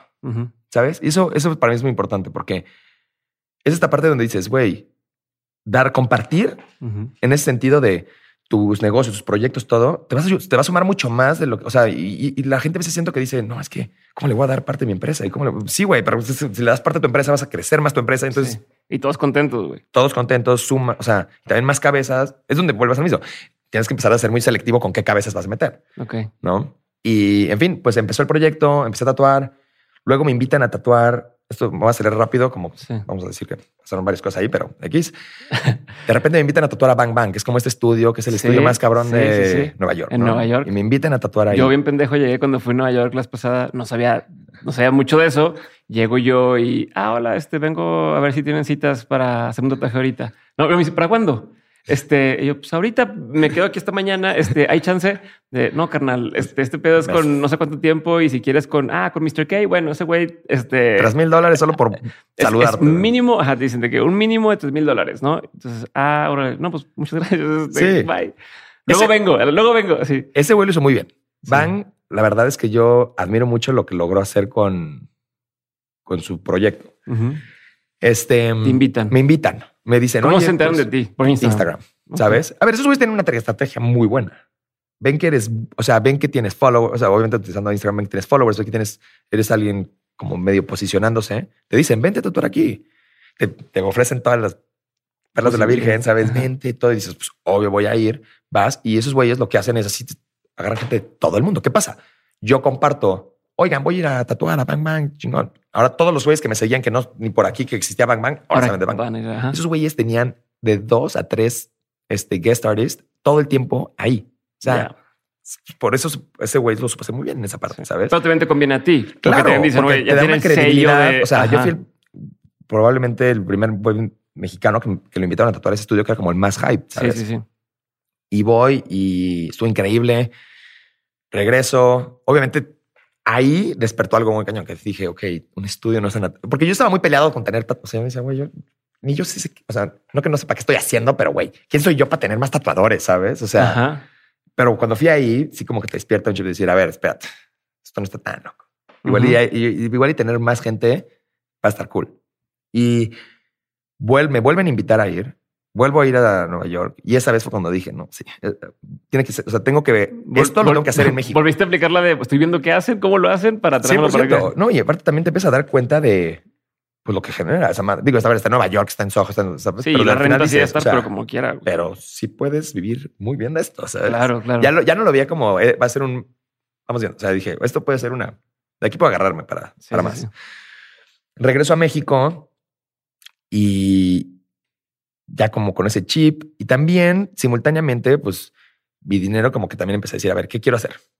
¿Qué, qué, qué O sea, ya, ya era un esto? negocio estable. O sea, Eh, para ese entonces tú ya estabas. sí, no, ya porque estabas- era completamente funcional, pero dependía de mí. O sea, si yo no tatuaba, o sea, si tú te ibas de ver, viaje, no había. yo me iba un mes y cerraba mi cadena y nadie entraba a ese estudio un mes. Ya. O sea, era algo Sí, no era una empresa, era un autoempleo. exacto. Muy bien por esto. Sí, y, que, pero- y que dejaba chido. Sí, Pero es donde también empieza a tripear y decir, a ver, tengo que hacer algo que si mañana me rompo la mano, Imagínate. ¿dónde está la cosa? ¿Sabes? O sea, no voy a comer. Ujú. Y pasan varias cosas y de repente me hablan de Bang y me dice, oye, ¿no te quieres venir de residente? Fijo. De venir a ver. Pues, a ver, voy a una junta, llego a la junta, me dice, no, pues, güey, en promedio va a estar ganando tanto, todo. Yo así de, güey, obviamente me voy a venir a ver a Nueva York a tatuar el mejor estudio. Pues ya yo estaba hecho. Y de repente llego a México y digo, fuck, o sea, todo lo que construí aquí, pues lo voy a, pues, lo voy a medio O sea, matar. si, si tuvieras que poner como un, un- ¿Cuántas veces más o, o qué porcentaje más decías de lo que tú ya ganabas al mes, tú solo haciéndolo aquí? ¿Cuánto más podías ganar allá siendo residente? Mucho. O sea, O sea, ya dos veces más, tres veces más, cinco allá veces más. el tatuador que menos ganaba, en ese sentido, digo, no sé si ahorita sean los mismos, Sí, sí, números, sí. pero el tatuador, el average bajo, porque obviamente Mr. K son los más Sí, sí, altos, sí, sí, sí. pero en promedio de los bajos es 30 mil dólares libres al mes. Ok. O sea, 30 mil dólares. libres al mes. O sea, estás hablando de que ya pagas 600 impuestos mil pesos al mes por hacer Ya libre. tatuajes. Exacto. Seas mamón. O sea, cualquier persona que le diga a, a su hijo, no te dediques a eso, es de cabrón. Es un muy buen. A ver, tienes que entender que Bang Bang es como sí, que sí. los Lakers te firmen. Sí, ¿Sí, sí, me explico? O sea, Sí, sí, sí. no es como que de... Sí, sí, es como si soy este basquetbolista, quiero estar en los Lakers o en los tal. No, si soy tal, si soy Exacto. tatuador, quiero estar ahí. O sea, es- sí, no. Aquí es donde se va a poner buena la cosa. Porque cuando también empiezas a ir, yo empecé a dar cuenta de algo. O sea, justamente cuando entré a ese debate dije, a ver, voy a dejar esto para irme allá. Y empiezas a ver cómo operan. Y te empiezas a dar cuenta de que su business plan es, eres una impresora, güey. Sí. Esos güeyes pierdes completamente tu criterio artístico en el sentido. No completamente, pero es donde te dicen, a ver, en tu contrato, para empezar te dan un contrato que dices, güey, le estoy vendiendo mi alma al diablo. O sea, seguro por aquí adentro dice que pueden, son dueños de mis riñones, güey, ¿sabes? O sea, Que si te lastimas, Madres. ellos ganan tanto dinero más. Sí, o sea, seguro, una, sí. una cosa así que dices, güey, a ver, Digo, qué chingón por ellos que tan- lo han formalizado tanto. claro. Y pero- porque, a ver, al final, si eres tatuador y quieres ser tatuador, ahí es donde quieres estar. Mínimo para generar. porque después de estar ahí, te puedes ir a donde sea y, Y ya. ya la tienes hecha, ¿sabes? Pero también donde te empiezan a decirte, a ver, tú tienes que cumplir con tantas sesiones al mes. Tú tienes que. Y te empiezas a decir, bueno, a ver, no va a ser. Le están quitando lo, lo que me gustaba del tatuaje, que era esa libertad, se lo, me, lo, están quitando ahí, güey. Ahí, Sí. ahí me van a sentar y ahí te dicen, te si, te senta- si te agendamos una cita, la haces. Y si llega el güey y te dice, quiero que me hagas en la espalda unos un fénix combinado con un lobo con infinitos, es tu chama convencerlo de no hacerlo, pero si al final el güey lo quiere, se lo vas a hacer. Ya. Y es donde dices- Entonces, a lo ya no quiero que mi nombre esté detrás de eso. Deja tú que no esté tras de eso. También es donde yo, yo sabiendo cómo soy, dije, güey, voy a- un día voy a amputarme y voy a mandar estos güeyes a la fregada, ¿sabes? O sea, se empecé como a tener esa parte de decir, y ahí yo decía, bueno, ¿qué no está cool? ¿Y qué está cool de su empresa? ¿Cómo la? Pero ¿qué no está cool? Que, güey, al final, son, o sea, no son artistas. O sea, a ver, no quiero, Sí no quiero, no quiero artistas. decir esto mal. Pero se metieron en una cadena de producción como de. Hay una diferencia. Es como, es como el güey que pinta. También voy a echar a la gente encima de esto. Bueno, no. ni modo. Ahí les va. Odienme los que me tengan que odiar. Es como el güey que pinta hiperrealismo. Ajá. está cabrón. Tiene una capacidad cabrona de trazar y de colorear y de decir, güey, estoy viendo una foto, güey, estoy viendo una. Pero, güey, perdón. ¿Qué? O sea, yo también puedo agarrar una foto y copiarla y igual no me queda tan cabrona, pero ¿dónde estuvo la creatividad en eso? Ya, hubo, un ya talento, dices hubo un que- talento educado. Sí. Buena propuesta. Es donde juega esta parte del arte, ¿sabes? Dices, a ver, el, el arte fue el proceso de hacerlo y la capacidad de hacerlo, pero realmente como arte es, pues no, güey, este- esa madre no va a estar en un museo nunca porque que no, no, no hiciste nada, güey, solo tienes un chingo de talento. Y, y eso puede ser algo que pudiste haber aprendido. Si yo ahorita pongo un niño de dos años a dibujar todos los días hiperrealismo y te puedo apostar que cuando tenga 20 años, ese güey va a poder ser lo que te va a poder pintar, replicar la capilla Sistina de al lápiz Prismacolor. Ajá. ¿sabes? Pero es, es educado, o sea, no es una propuesta artística. Eso pasa con esos güeyes.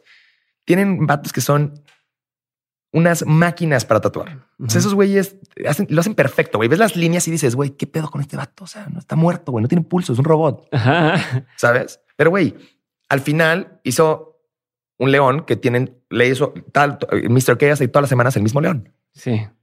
¿Sabes? Es Sí. esa parte donde dices, ¿dónde está la propuesta artística? Sí, No hay- le, le- le roba el, el alma a ese tema. Y a ver, es como yo siempre he explicado esto y también ahorita quiero hablar de un poquito de la parte de la saturación que hay ahorita de tatuadores en el mundo. ¿no? Ok. Viste, yo siempre he pensado esto. ¿Eh? Empezaste con yo siempre he pensado esto. Ibas a decir. Ya me fui.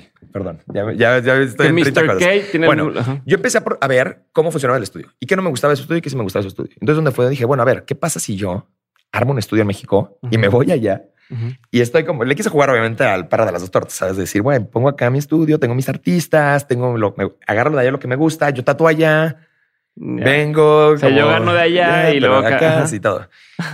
Y de repente mi papá, otra otra cosa, muchas cosas que me dice mi papá. Mi papá es muy sabio. Un día me dice, güey, es mejor ser, es mejor ser cabeza de ratón que cola de león. Ok. Y eso me grabó muy cabrón. Ujú. Dije, güey, pues sí, güey. A ver, allá voy a ganar una lana, pero a ver, chingón, un hombre, un hombre haciendo algo que no es, no es lo que yo me quiero dedicar. Y pues al final le voy a ser, voy a ser empleado de un güey. Así de fácil. Y aquí yo soy dueño de mi tiempo, es mi proyecto. Yo digo, si quiero que se pinte de rosa el día de mañana, se pinta de rosa. O sea, y ahí fue donde hubo un otro parteaguas importante. Yo digo, no. A ver, creo que no es lo, lo- creo que irme no es la, no es la respuesta, no es irme. Les dijiste no. Me quedo en México y entonces decido formalizar Nota Gallery, quedarme y yo, pues obviamente ser parte del proyecto y empezar a jalar artistas. Y ahí es donde empieza esta parte donde hubo, donde realmente dije, ¿qué, qué voy a hacer yo diferente para realmente ser diferente a solo otro estudio más de tatuaje? Y era, yo voy a tener artistas, no tatuadores. Chingón. Pausa ahí y muy para atrás. Quédate Ok. con ese pensamiento y te voy a regresar ahí. ¿Cómo le dices que no a como Fue muy raro. el Real. Madrid o el Barça de tal, no? O sea, ¿cómo le dices que no? Fue mutuo. Y sin quedar mal. O sea, Fue mutuo. ok. Es más, hasta cierto punto puedo decir que fue más de ellos que yo mío. Que fue lo que me ayudó. Obviamente yo estaba diciendo, no, güey, a ver si es que no puedes decirle a estos güeyes que no. Claro, o sea, Este, que- incluso si, si la agarran para mal, igual y me queman, güey. No, o sea, igual y como que dicen, ah, pues güey, no vale madre. no, O sea, no sé. ¿sabes qué me empezó a pasar? Obviamente, yo ya, ya habiendo aprendido a no firmar un estúpido contrato sin leerlo bien antes, Ajá. obviamente pedí que me leyeran el contrato, un abogado, y me dice, a ver, güey, hay unas cláusulas ahí que van a conflictuar con lo que tú quieres hacer, de tener tu estudio en México, tu... Sí, como uno Yo estaba no compito, una madre. Ajá. Entonces yo voy y les digo, yo me siento en una junta con, con su equipo, porque aparte, es, o sea, está cabrón, es un estudio de tatuajes, pero de repente te sientan con cuatro tiburones en una mesa, ¿sabes? Y dice- y- y de traje y así dices, a ver, Fox, Te va en Estás serio. estás tú solito, ya sabes, de, que dices. Y le dije, a ver, quiero ser muy claro porque no quiero que esto vaya a ser un problema. Yo tengo mi estudio en México y se va a quedar en México operando. Y pues es mi estudio. O sea, al final, porque ellos te piden que tú tienes que, ellos te tienen que autorizar ir a otro lugar a tatuar, donde esté en el mundo. Ok. Eres, eres- ellos son tuyo, o sea, eres de ellos. Sí. Y le digo, a ver, ¿cómo va a funcionar eso? Porque yo quiero poder tatuar mi estudio en México cuando vaya a México. Entonces me dijeron, a ver, vamos viéndolo. Cambiaron unas, hicieron unos ajustes en el contrato. Yo también les pedí otra madre porque Bang estaba desarrollando un producto de skincare. Yo tenía mi producto de skincare y le dije, güey, yo tengo mi crema. O sea. ¿qué hago con eso? ¿Sabes? O sea, yo obviamente yo soy la imagen de mi crema. Sí. Empieza a pasar eso y de repente yo como que empiezo a decir, no, güey, me tengo que quedar en México. Estos güeyes de repente me dicen, ya estaba, yo ya estaba en el proceso de mi visa. O sea, ya estábamos, yo ya había firmado. Al final, de hecho, sí firmé yo los contratos, todo. Estamos en el proceso de la visa. Y de repente un día tengo un call con, se llama Matt, no sé si sigue así, pero Ujú. bueno, era como el, como el project manager de, de Bang. Pregunta, el dueño de Bang, Es Bang, se llama Bang. pero, pero el- el- se llama Bang. O sea, Es su nombre o apodo. Ajá, pero es, es tatuador también. Ok. Él, él O empezó. sea, no es como, ah, que, que- es que me, me llamaron mucho la atención. Si detrás de todo, ni siquiera tatúa Ah, no, el sí. güey que se dedica, es un vato que empezó De este hecho, fue, business él- y ese, ese proyecto, su proyecto se empezó a hacer famoso porque no sé cómo acabó tatuando a Selena Gómez. Sí, hay un chingo de eh, artistas. De repente a Rihanna Beckham. y de repente empezó como a agarrar ahí de que, ah, tatuó celebridades. Y fue como, él fue agarrando su. Entonces, Matt es una llamada con Matt. Y estamos en este peloteo donde él, como que él me quería decir algo, yo también le quería decir algo, ¿sabes? Como dijo, bueno, estoy muy seguro. Y el güey me dijo, ¿sabes qué? Ahorita, justamente, hubo un problema. Ellos eh, fu- fueron muy, a veces las cosas se acomodan muy chistoso. Ellos tuvieron un problema porque todas los, todo el tiempo tenían guest artists, que éramos extranjeros que íbamos a tatuar. Pues, güey, no íbamos con visa de trabajo, ibas con tu visa de turista y te sentabas. Ay, ¿cómo les pagan? De repente, tú, ellos como que tuvieron un problema de que, pues, migra- no sé, migración, alguien les dijo, oigan, a ver, espérense, ¿por qué tienen güeyes que no tienen papá? Entonces les pararon todo, de hecho dejaron de tener guest artists y en ese, justamente en ese conflicto yo estaba en proceso de, de hacer mi visa y dijo, ¿sabes qué? Vamos a parar ahorita todos los procesos de visa porque tenemos que nosotros resolver esto. Y yo, perfecto, no te apures, güey. Ahí muere el contrato, vamos viendo, termina de arreglar ese pedo, yo termino de arreglar mi pedo, nos, ¿por qué nos sentamos a Es platicar como en un cuando quieres tiempo? cortar y te cortan y dices, bueno, va, ok. No, no me cortes. Ya, Sí, así fue como que dije, no, güey, anillo, al dedo, güey. Pasó eso, yo me quedé en México y ya, ahí se cortó clean el listón. Porque aparte yo le dije, güey, pues ojalá ir en un futuro. Sí, no, ofrezca. todo chido. O sea, quedamos muy bien.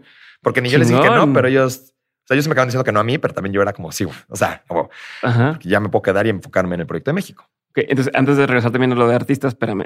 Lo otro que te iba a preguntar. Y creo que va muy ad hoc con esto que dices, yo, yo no quiero tatuar, yo quiero artistas.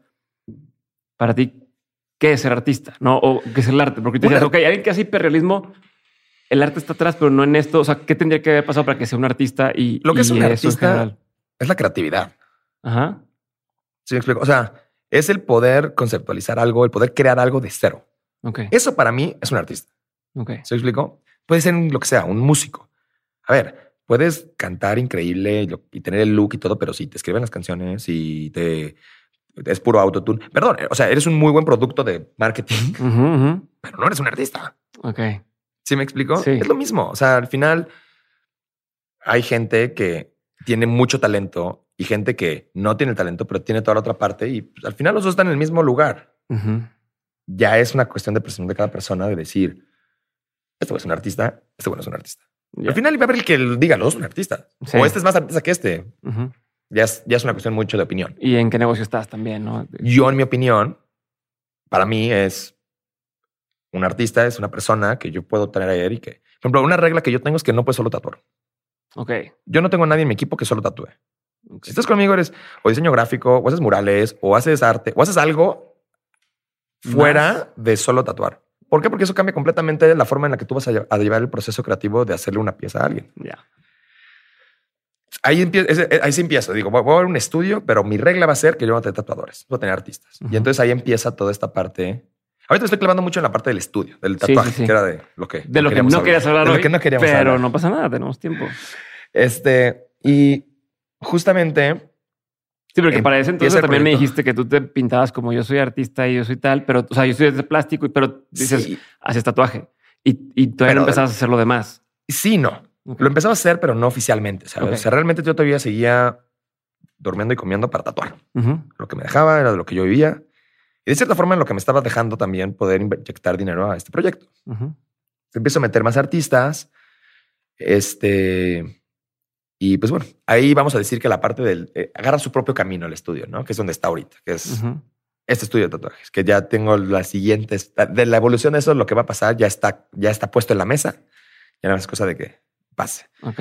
Ahorita podemos llegar a eso. parece. Por otro lado, a mí me pasa algo. El dinero que yo estaba ganando, pues me deja inyectárselo a otros proyectos. Entonces Ujú. tengo el proyecto de la ropa que maté después de mi última sociedad. Dije, no, aquí por aquí no va, lo paré. Dije, en algún momento voy a revivir esto.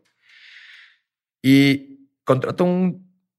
Ah, ok, vamos a hacer un paréntesis rápido. Ajá. Yo desde la, desde la preparatoria siempre he sido muy fan de los art toys. Sí, sí, sí. Colecciono art toys, me encantan. Era, era algo que me, me ¿Qué es un art toy para quien no tenga el contexto? Ok, un art toy Es un básicamente juguete de arte. es un juguete que no es para jugar.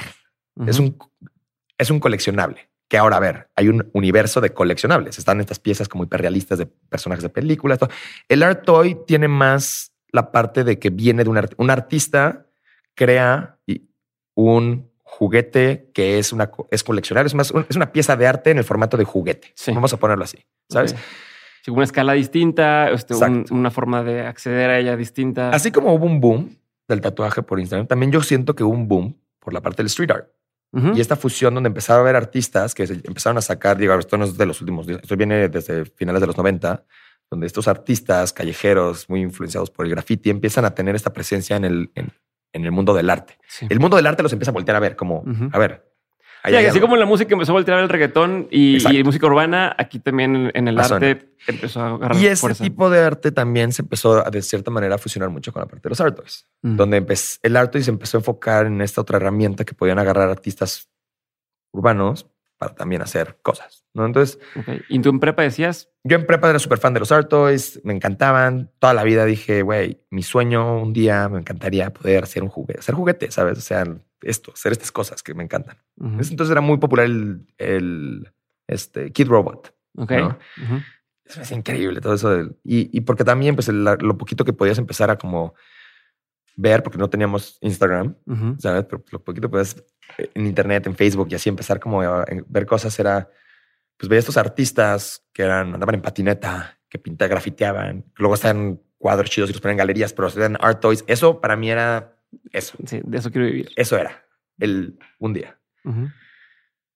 De repente, pues obviamente todo eso se bueno, queda por ahí borroso porque yo empiezo a clavarme pues, en la parte del tatuaje, que, pues, porque me daba de, de comer. No, bueno, y antes en arquitectura y en estar en otro Exacto. mundo. O sea, pues, ahí hubo todo un...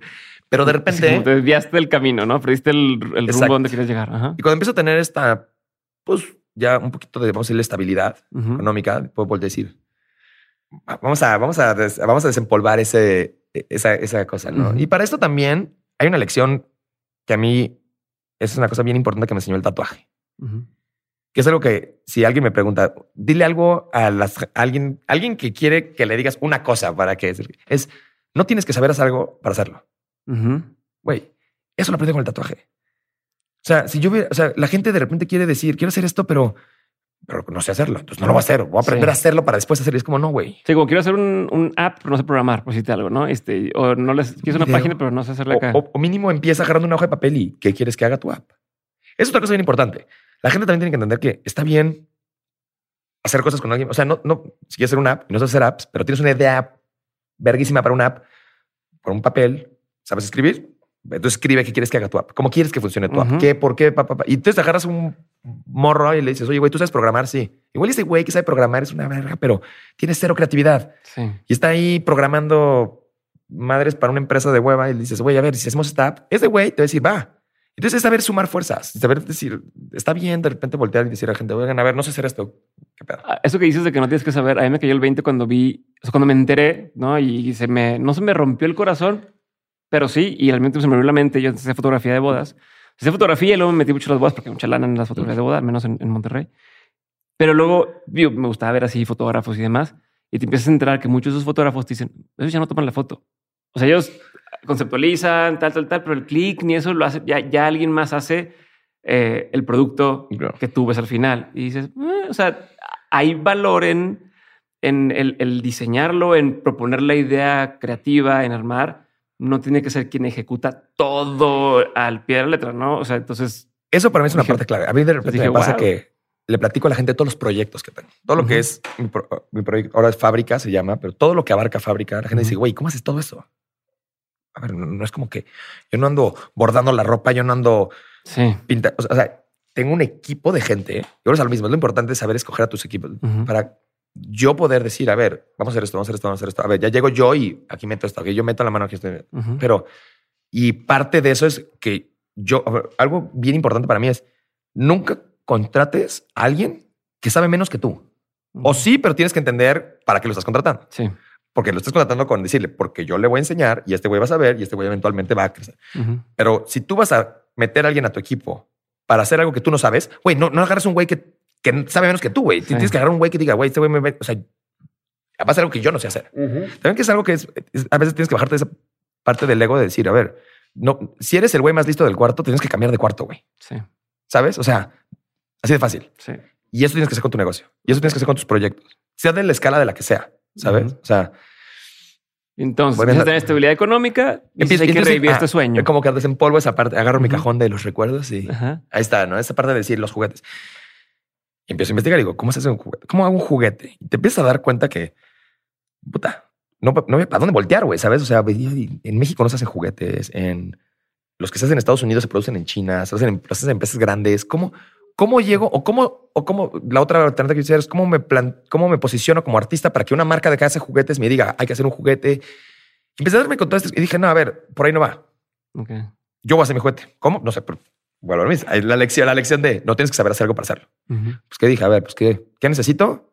Pues yo tengo el dibujo, pero necesito llevar esto a 3D para poder imprimirlo, para poder ver cómo se va a ver físicamente mínimo mi juguete. O sea, ahí entra la primera persona que jala el proyecto, ¿no? Consigo un chavo que toda madre, el güey da clases en la Ibero, es, es- este chico pues, es un poco más chico que yo, el güey este, es súper bueno programando, digo, este, Modelando. modelando y le digo, güey, a ver, tengo este proyecto, güey.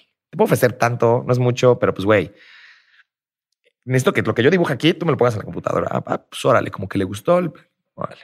Y empezamos. Y así fue. Mis bocetos. Yo tengo un mono, el, ahora- el R. R. Yo tengo ese, ese mono, es una, una, vamos a decir, una anatomía, un- una forma de dibujarlo que lo vengo dibujando desde la preparatoria. Es un mono que Ok. que está basado de, cier- de cierta forma en algo de ojos chiquitos, narizón, porque yo soy de ojos chiquitos y nariz. O sea, sabes, empiezas a sacar Ujú. estas cosas que, que te identificas con. Como un alter ego. Sí, y empecé a dibujar este mono que aparte no era uno, era, era como siempre lo dibujaba de formas diferentes, pero siempre manteniendo esta como esencia. Ujú. Un personaje. Personaje. Cuando digo voy a hacer un juguete, pues ¿qué, qué voy a hacer de juguete? Pues, pues esto, güey, esta madre que vengo dibujando desde hace años, güey. Ujú. Y empezamos a, a modelarlo. Esta parte donde vuelves a lo mismo. Creo que el fútbol te enseña esas cosas, ¿sabes? De decir, güey, ver esa madre si está horrible. ¿Qué es esto? No, ¿qué, qué estoy haciendo? Está culerísimo. No está saliendo. También empezar a hacer que alguien entienda, que alguien pueda a crear algo que está en tu cabeza. Está, es, es Sí, complejo. claro. O sea, es difícil encontrar Si eso. ni tú lo puedes plasmar y luego alguien más tiene que hacerlo. O y- que tú lo puedes dibujar en 2D perfecto, pero ya llevarlo de 2D a 3D es, es otra cosa, ¿sabes? Entonces, pues eventualmente logramos empezar a tener como esta forma de que él me empiece a entender, empezamos a lograr algo y güey, de repente se viene la pandemia. Yo en ese momento cerré puertas al estudio y mandé a todos a sus casas y les dije, oigan, ya valió, o sea, ahorita. Y aparte todos muy, muy este, optimistamente, todos de que no, pues un mes vamos a cerrar y todos chidos y en un mes nos vemos. Ajá. Enos aquí todavía en pandemia, dos años después, Sí. ¿no? ¿Te- ¿Sí te Y- dio? No, Ah, no te dio. No me dio. Es una cosa muy rara. Me, me fui, me prueba todo y nada.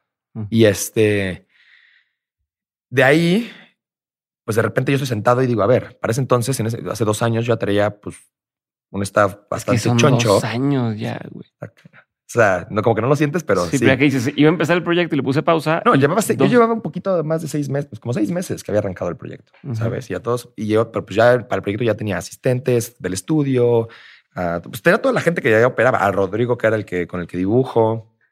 Y digo, bueno, pues a ver, pues todos a sus casas, pero pues va, el primer mes todo chido, pero ya el segundo mes, pues ahí van mis ahorros. Y, para el y yo para el, el tercer mes yo dije, a ver, o sea, Sí. no sé para cuánto más va a durar esto, chavos, que tenemos que ver cómo le hacemos.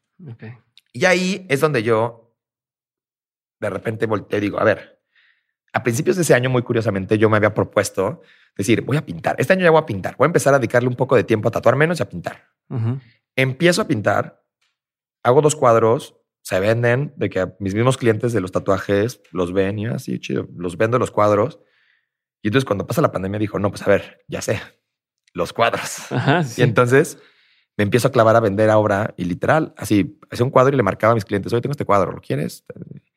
Y a ver, o sea, ¿Cuántos cuadros hiciste Muy- más o menos en ese rango? pues, es- o sea, hacía cuadro, como unos cuatro o cinco cuadros. A ver, tuve la ventaja de que pues ya por estar teniendo cierto posicionamiento dentro del tatuaje y pudiendo cobrar de cierta forma un tatuaje, pues el, ta- el- el Pues cuadro sí. ya, cuando le decía al cliente lo que lo quería vender, no se me friqueaba. Sí, claro, claro. o sea, pues órale.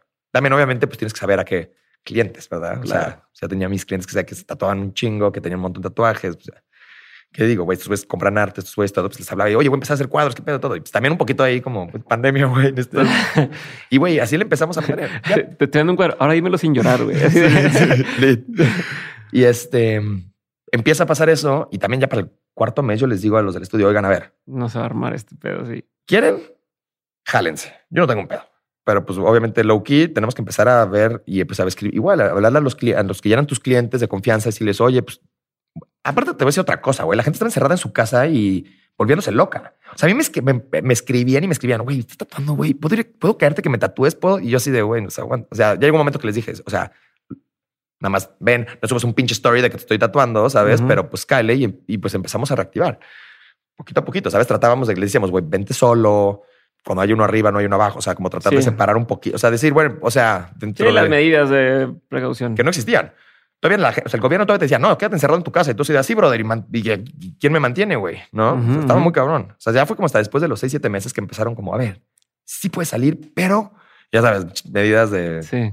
Pero bueno, este... mm, ¿En qué estábamos? Eh, Empezaste a abrir, empezaste a meter clientes. eh, de- de- la empezamos a operar todo, pero a todo esto de la mano, pues me di cuenta que ya podía hacer arte y que sí había gente que iba a consumirlo y que sí había. Entonces, esto realmente me empezó ya, me abrió el otro camino de decir, esto es lo que quiero, esto es lo que me gusta, esto es a lo que me quiero dedicar, Ok. ¿no? Entonces, ahí fue también otro, otro parte aguas donde ya empiezo yo a decir, ya es bien, yo ya puedo también de cierta forma empezar a dividir mi tiempo entre todo. Porque antes no podía porque decía, güey, pues si no tatúo, pues si no ves en el cuadro, ¿de qué o sea, ¿sabes? O sea, ahí ya dije, no, ok, sí se puede. Puedo hacer cuadros y puedo tatuar. A todo esto, pues yo seguí desarrollando lo de los juguetes. Ujú. Vi el final del año pasado y por fin logramos, después de mil pruebas de prueba y error, prueba y error, logramos tener un prototipo, una, una figura que yo decía, esto, esto es algo que sí me late Esto es. presentar. Ahora, ¿qué coños hago? ¿Sabes? O sea, yo tenía, porque sí, tenía porque fue todo este tiempo, eh, tiempo para hacer un prototipo. No, y aparte, bueno, compré la impresora de resina, todo, ya imprimí mi mono y dije, increíble, ya tengo mi juguete. Ahora, Que sigue. ¿y ahora qué, güey? ¿Sabes? O sea, ya verguísimo. Y vuelves a lo mismo, empieza a buscar y no, voy a ver moldes, inyección, no, o sea, no o sea, Más aparte y cómo lo empaco y cómo lo no sé Todo, qué y dónde va o sea, y cómo. ¿cómo lo reproduzco? Ajá. Porque imprimirlo en resina en tu impresora, mm, cero es viable, o sea, Sí, sí, sí. o sea, y eso también empieza a decir, pues lo puedo vender como arte, pero pues ya estoy haciendo una escultura, o sea, sabes, no estoy haciendo un Pierde el, toy. el- el concepto que era. Entonces empiezo a tocar puertas aquí en México. Curiosamente, a ver, se me que hace rato mencionaste a Golgo. Un día voy caminando en la calle y yo ya estoy como tripeando que quiero hacer estas figuras. Estas figuras, aparte a mí, me entró una onda donde no quería que fuera completamente vinil, quería que también tuviera ropa. O sea, como esta parte como medio de... Sí. Se me hacía cool la parte de estos juguetes. eh, Kors es una marca de juguetes que juegan mucho con esa parte. de- Es un vinil toy y todo, pero trae partes de tela. Sí. Trae como el trajecito. Es, eh, tiene un personaje que me encanta, que es un monito que trae como un, como un jumper de conejo. Pero el jumper Ok. de conejo es de peluche y el mono es de vinil. Ajá. Y esos, desde que yo empezaba, esos eran los que siempre... Eran, era mi juguete favorito, ¿no? Así que por ahí le quiero dar. Entonces ya estamos como tratando de resolver cómo reproducir las piezas. Y en eso un día voy caminando en Álvaro Obregón y me topo un amigo que tiene un, una un programa de, de sneakers. Este, y le digo, oye, güey, tú seguro Un sabes. programa de televisión, de un, Un- show de tiene YouTube un- o ajá, sea, un canal. de sobre tenis De sneakers. Y le digo, güey, tú seguro sabes de alguien que me puede ayudar a hacer tenis chiquitos. Y el güey está parado al lado de un güey que nada más saludé así de ¿qué, qué pedo, güey? Y el güey Traía, me- traía. No, no, no. O sea, yo ni siquiera sabía. O sea, o sea, yo no sabía nada, güey. De repente volteé y- el güey se estaba a punto de subir un coche y me dice, apunta mi teléfono y me marcas. Y yo, ok. El otro güey. El otro güey. Yo así de, pues, su teléfono y se va. Yo así de, "Ch, chido ese güey. Ah, aparte, no, no me dijo ni mi teléfono. Dijo, apunta mi Instagram y escríbeme. Me pasa su Instagram, se sube al Uber, se va. Yo así de, ah, me dijo, este güey te puede ayudar. Y yo, ah, pues, chido, ya. Llego a mi casa, me meto en Instagram y algo en su Instagram. Digo, Sí. en ese entonces tenía nada más unos cuadros, o sea, porque el güey pinta el óleo muy cabrón. de Tiene unos óleos como de-. Jesús, yo así de, Bien cabrón. este güey cómo me va a ayudar, güey. Ajá. Pero bueno, pues le escribí, le dije, oye, bro, pues qué pedo. Me dijo, cáele a mi estudio y platicamos. Pues ya dije, bueno, pues órale. Ya llego a su estudio un día, me abre, güey, güey, tiene un depa que es una cosa surreal. O sea, no hay pared a la que voltees donde no sean vitrinas. Son puras vitrinas de vidrio atascadas de puros monos de estos de colección, pero, pero más enfocados como a los de estos, estos de 12 inch figures. de- Ajá. No, les dicen de un sexto, que son la escala y son esos personajes como réplicas perfectas de personajes de películas. Sí, sí, sí. Pero güey tenía, o sea, cuando digo todo, todo. O Y tiene desde morro que los coleccionaba, algo que nos dijo. sea, es una locura. El güey tiene las colecciones completas de los Ya Joes. Tiene de que todos los Joes de los 80s de Japón, todos los Joes de los 70s de. O sea, dices, güey, ¿en qué momento? Aparte, deja tú que los tienes. ¿Cómo los consigues, güey? ¿Sabes? Son Ajá, cosas tan. ajá. Y los consiguen perfectas. O sea, es muy cabrón. Bueno, aquí Sí. llega, me meto este güey yo así de, aunque sí, este güey seguro se me puede ayudar. Ya me siento y le platico un poco lo que quiero hacer, le enseño mi prototipo, todo. Y me dice, güey, está súper chido. Yo te puedo ayudar, yo te puedo conectar con cierta gente. Y el güey me empieza a pasar nombres. Me dice, busca este güey para esto, busca este güey para esto. Y así empiezo, güey. Obviamente, cuando empiezo a contactar a toda esta gente, pues es gente que hace estas como coleccionables. No Ujú. hacen tanto como vinyl toys. Pero dije, bueno, pero es, es un starting point, ¿sabes? Ujú. Aquí, aquí, aquí hay algo donde puedo empezar como a hacer. Ujú.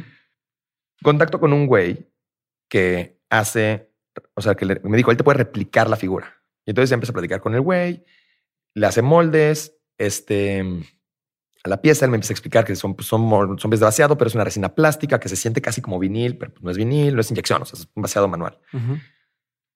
No, eso te cuento largo, como después de varios meses logro producir 20 piezas, Ok. De mi primer Pero este juguete. con- en, en- no en vinil. no en vinil, en, Ujú. esta, en esta resina plástica vaciada a mano, pintados a mano, Ujú. conseguí el güey que los pintaba, conseguí el güey que hizo los tenisitos, la ropa. Y produzco estos primeros 20 juguetes Ujú. y eso fue a finales del año pasado. Y los presento y digo, a ver, voy a sacar estos 20 juguetes. Obviamente los bonos costaban lo que costaban porque, o sea, deja tú que les- casi no les estaba ni ganando, ¿sabes? O sea, era casi casi lo que me costó hacerlos, pero de cierta forma yo dije, bueno, no se trata. Este, Senté un precedente. Para mí el juguete no era, esta, no era un business, era, estoy logrando hacer algo que quería hacer. Sí. ¿Sabes? Un capricho Sí, mío, la neta. tangibilizar algo que querías hacer. Un capricho. Ujú. Saco los juguetes, se me venden los juguetes y es cuando digo, ok, sí hay mercado para esto. Sí a la gente le gustó el mono. Sí hay, sí, sí quiero seguir haciendo esto. Y ahí, esa pieza obviamente me abre muchas puertas. Eso es donde la- también la gente tiene que entender que los pasos chiquitos son clave. O sea, no, no, no, nada más esos pasitos que tú puedes creer que son medio absurdos son los que te va a ir llevando. O sea, es el chiste. es- Sí, si tú chistarlos. empezado, si tú hubieras esperado tener como lo querías tener en, con un tal, igual le tenías una cosa Es que gigantesca no. y, y de ahí batallas para vender todos esos. Si haces estos 20, te abren puertas, te empiezan a cubrir otros Es que medios, siquiera- empieza a haber más tema y cuando sacas los, chiquitos, o Porque sea, ¿quién me va a hablar? ¿Quién, quién me va a invitar a hacer? O sea, esa puerta que se abrió con eso, ahí te va. Esa puerta, empe- yo empecé a, pues, a enseñar este mono, me lo, me lo llevo a Estados Unidos, este, se, presenta- se lo enseño a amigos allá, todo. De repente, a través de contactos, de contacto al contacto, me contratan con un, me dicen, güey, te, voy a pa- te voy a presentar a este güey. Tienes que conocer a este güey. Este güey es el mexicano, vive en Los Ángeles, él ha hecho juguetes.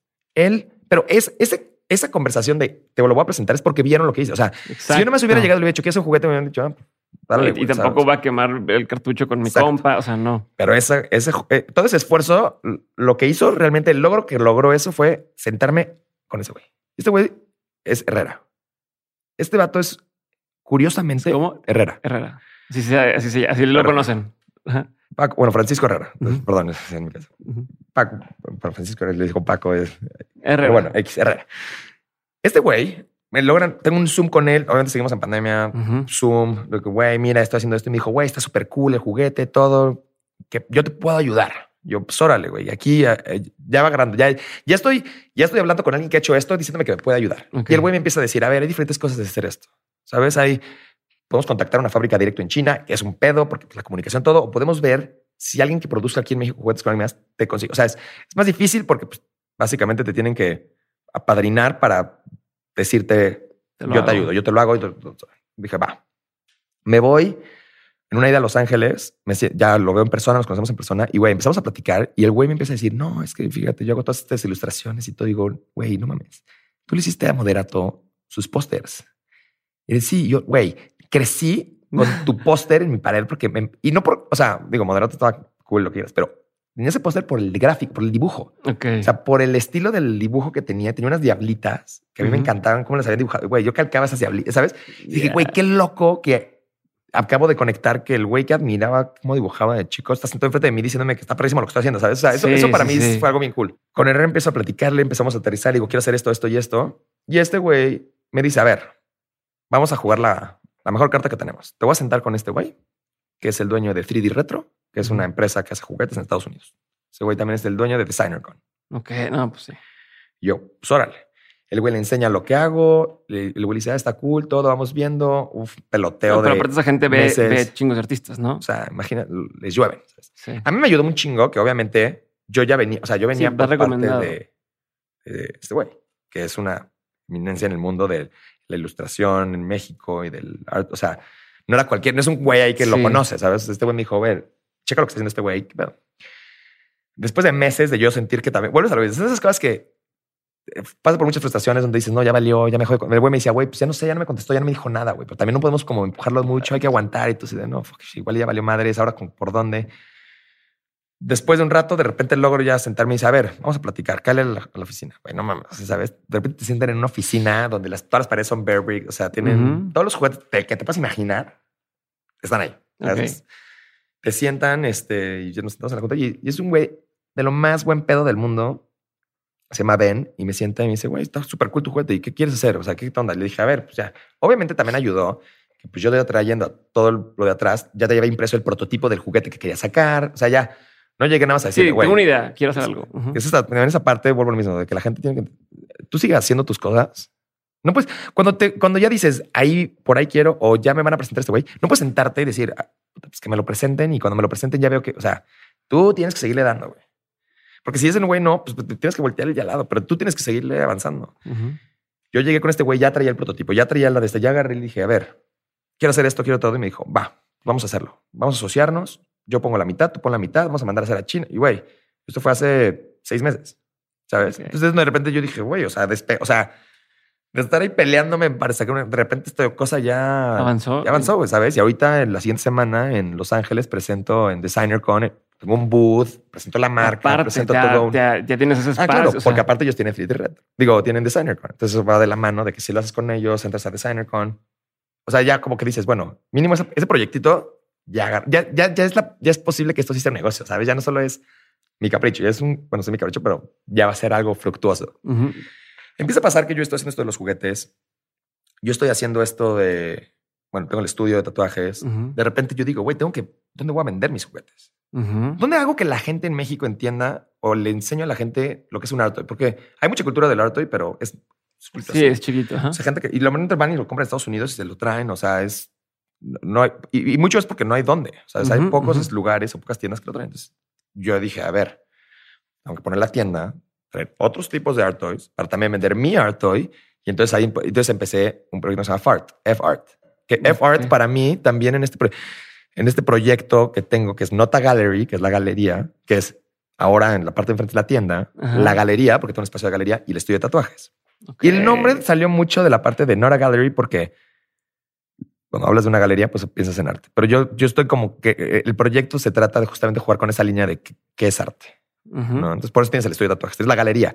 Que mi intención con la galería también es tener este espacio donde puedo exhibir lo que quiera. No soy una galería. Entonces, si mañana llega un güey y me dice, güey, hice unos muebles chingoncísimos, podemos exhibirlos. Si mañana llega un pintor cabrón y me dice, güey, quiero hacer una exposición, va. Si llega un güey que me dice, quiero es lo que quieras, güey. No, puedo hacer lo que quiera porque es un espacio que es una galería, pero realmente solo es un espacio blanco gigante donde puedes poner lo que quieras. No, y a lo mejor aquí te voy a. No sé te voy a sumar o te voy a eh, te voy a arruinar el plan, pero pues puedes hacer el modelo de bank de traer este guest artists. y, y, pues ellos exponen, pero también más gente conoce tu galería y tu tienda y tu, o sea, todo se. Pero mi regla, ahorita te voy a explicar porque te estoy explicando cada proyecto. Tengo RAR, tengo Nota Gallery que se compone de estos proyectos que es FART, la galería, el estudio. Tengo mi marca de ropa que ya va a relanzar. Y de repente tengo todos esos proyectos. Y de repente yo eh, tengo, una amiga que le digo, oye, o sea, yo le platicando una vez de los proyectos todo y me dice, oye, cuando quieras invertirle, yo le invierto. Y le dije, güey, ¿por qué no le inviertes a los juguetes? Y me dice, va, me, late invertirle a los juguetes. Y de repente me dice, pero tienes que hablar con mi CFO. Entonces yo, pues órale, y empiezo a hablar con el CFO, que es un pesado. Pero esta chava es, un, es un fondo, es un, o sea, pero... Ella es, una chava que tiene sus negocios, tiene su lana, todo, y a mí mucho en parte como decir, yo te apoyo, está chido lo que está haciendo. Ella me, ha comprado arte, me ha comprado, o sea, me ha comprado cuadros, cosas, y, y me dijo, si necesitas lana para entrarle a tus proyectos, yo puedo invertirle.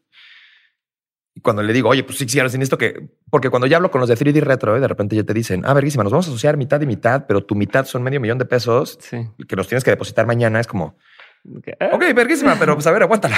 ¿Sabes? de repente no es como que. Pues, sí, los tienes ahí todos. Entonces, eso más aparte también desarrollar otras cosas. O sea, eso iba a desatar otras necesidades que también iban a requerir presupuesto que no es como que los haces, los vendes y ya te. O sea, sí, todo lo de toda la cadena que necesitaba inyectarle ese proyecto. Entonces, busco a esta persona y le digo, oye, me dice, sí, pero tienes que hablar con mi CFO. Empiezo a hablar con mi CFO, que es un cerebro. Ese güey es un genio del, los números. de los números, ya sabes. Y me dice, a ver, güey, por lo que quieres que le inviertas esto, pero ¿qué estás haciendo aparte? No, pues esto, esto y esto. ¿Y eso qué? Yo no, pues me dice, no, no, no, a ver, estás mal, güey. Tú lo que ahorita estás vendiendo no es tu negocio. Tú, tú, lo único que le da validez a todo lo que estás haciendo es tu creatividad. Tú como Rodrigo Roji, que seas parte de esos proyectos es lo que le da valor a esos proyectos.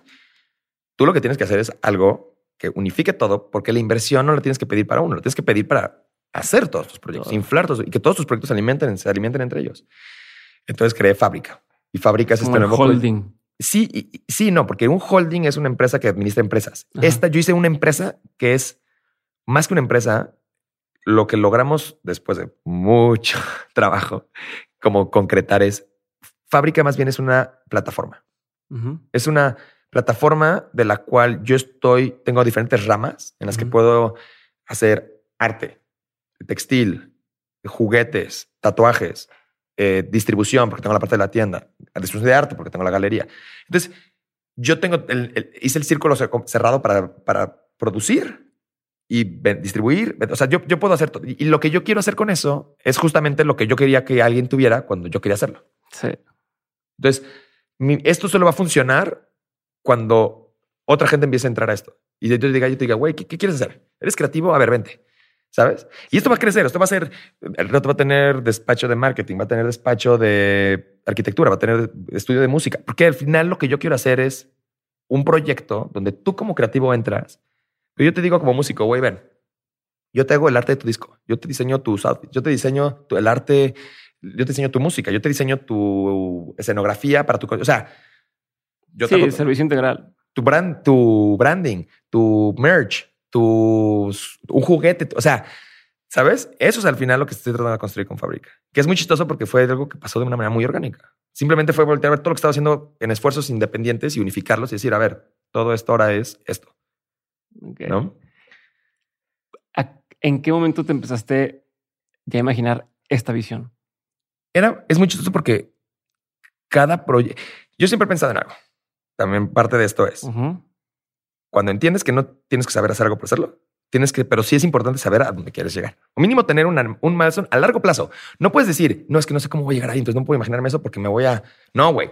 Imagínate la, la peor chaqueta más chaqueta que te hagas, sabes, así diciendo, no, güey, un día voy a hacer esto y esto. Esa, agárrala. Si eso es lo que quieres, si es a donde quieres llegar, ahí. ¿Por qué? Porque no importa el pasito chiquito que des o si, aunque sea un paso a ciegas, si sabes dónde es esa última visión que tienes de lo que quieres hacer, vas ir para allá, güey. Sí. ¿Sabes? O sea, ese pasito va en ese camino. E, para allá.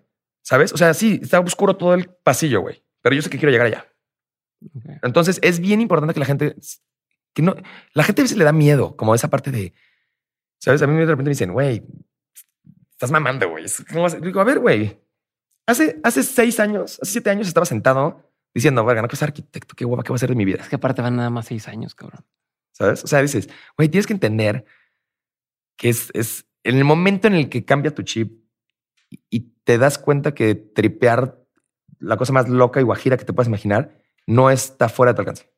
Pero la gente solita se pone ese, no, voy a pensar hasta aquí porque sé que sí voy a poder lograr eso, porque tengo muy claro cómo puedo llegar a eso. Sí. Y el problema que es que cuando llegues a eso va a ser como, ¿y ahora ¿Y ahora qué hago? ¿Sabes? Y el chiste es que cuando yo ahorita me ponga el vaso hasta acá y yo vaya por aquí, ese vaso seguro ya lo voy a haber empujado hasta el otro lado de la mesa, ¿sabes? O sea, pero es importante ese, ese drive que tienes que tener y saber de dónde quieres ir, porque si no, pues nada más vas a andar palota para todos lados. Pero ¿dónde te diste, o sea, cuándo te diste cuenta de eso? ¿A qué edad te diste cuenta de ese de, de puedo tirarle a algo muy grande? O sea, ¿siempre lo pensaste fue- así? o ¿O, sea, fue no. un momento en el que dijiste, Pero es que fue, es, es como, es como cuando se va como des- o sea, está borroso y se va como aclarando. No es, no, no fue de repente un día me desperté y dije, no mames, está allá, güey", ¿sabes? O sea, poquito a poquito me fui dando cuenta que podía ir viendo más allá y decir, no, podría querer eso. Pero, ¿sabes? O sea, yo cuando me vine a México dije, güey, quiero tener un estudio, quiero tener el mejor estudio de México. Ujú. ¿Qué era eso? ¿Qué quería decir eso? Que no sabía. Pero yo dije, güey, yo me voy a ir a México y la voy a romper, cabrón. Yo en México quiero que sea, eh, tener el mejor estudio de México.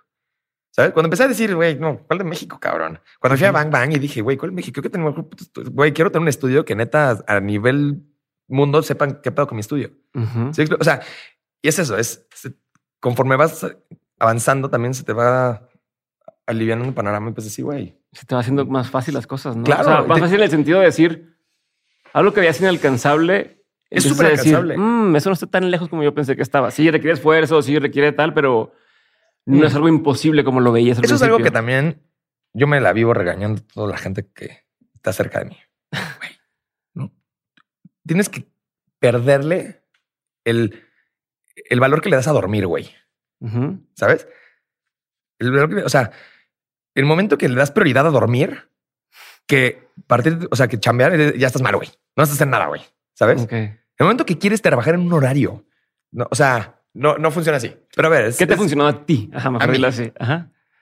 yo tuve muy claro lo que quería y estoy dispuesto, o sea, y, lo- y los sacrificios que iba a tener que hacer para lograrlo.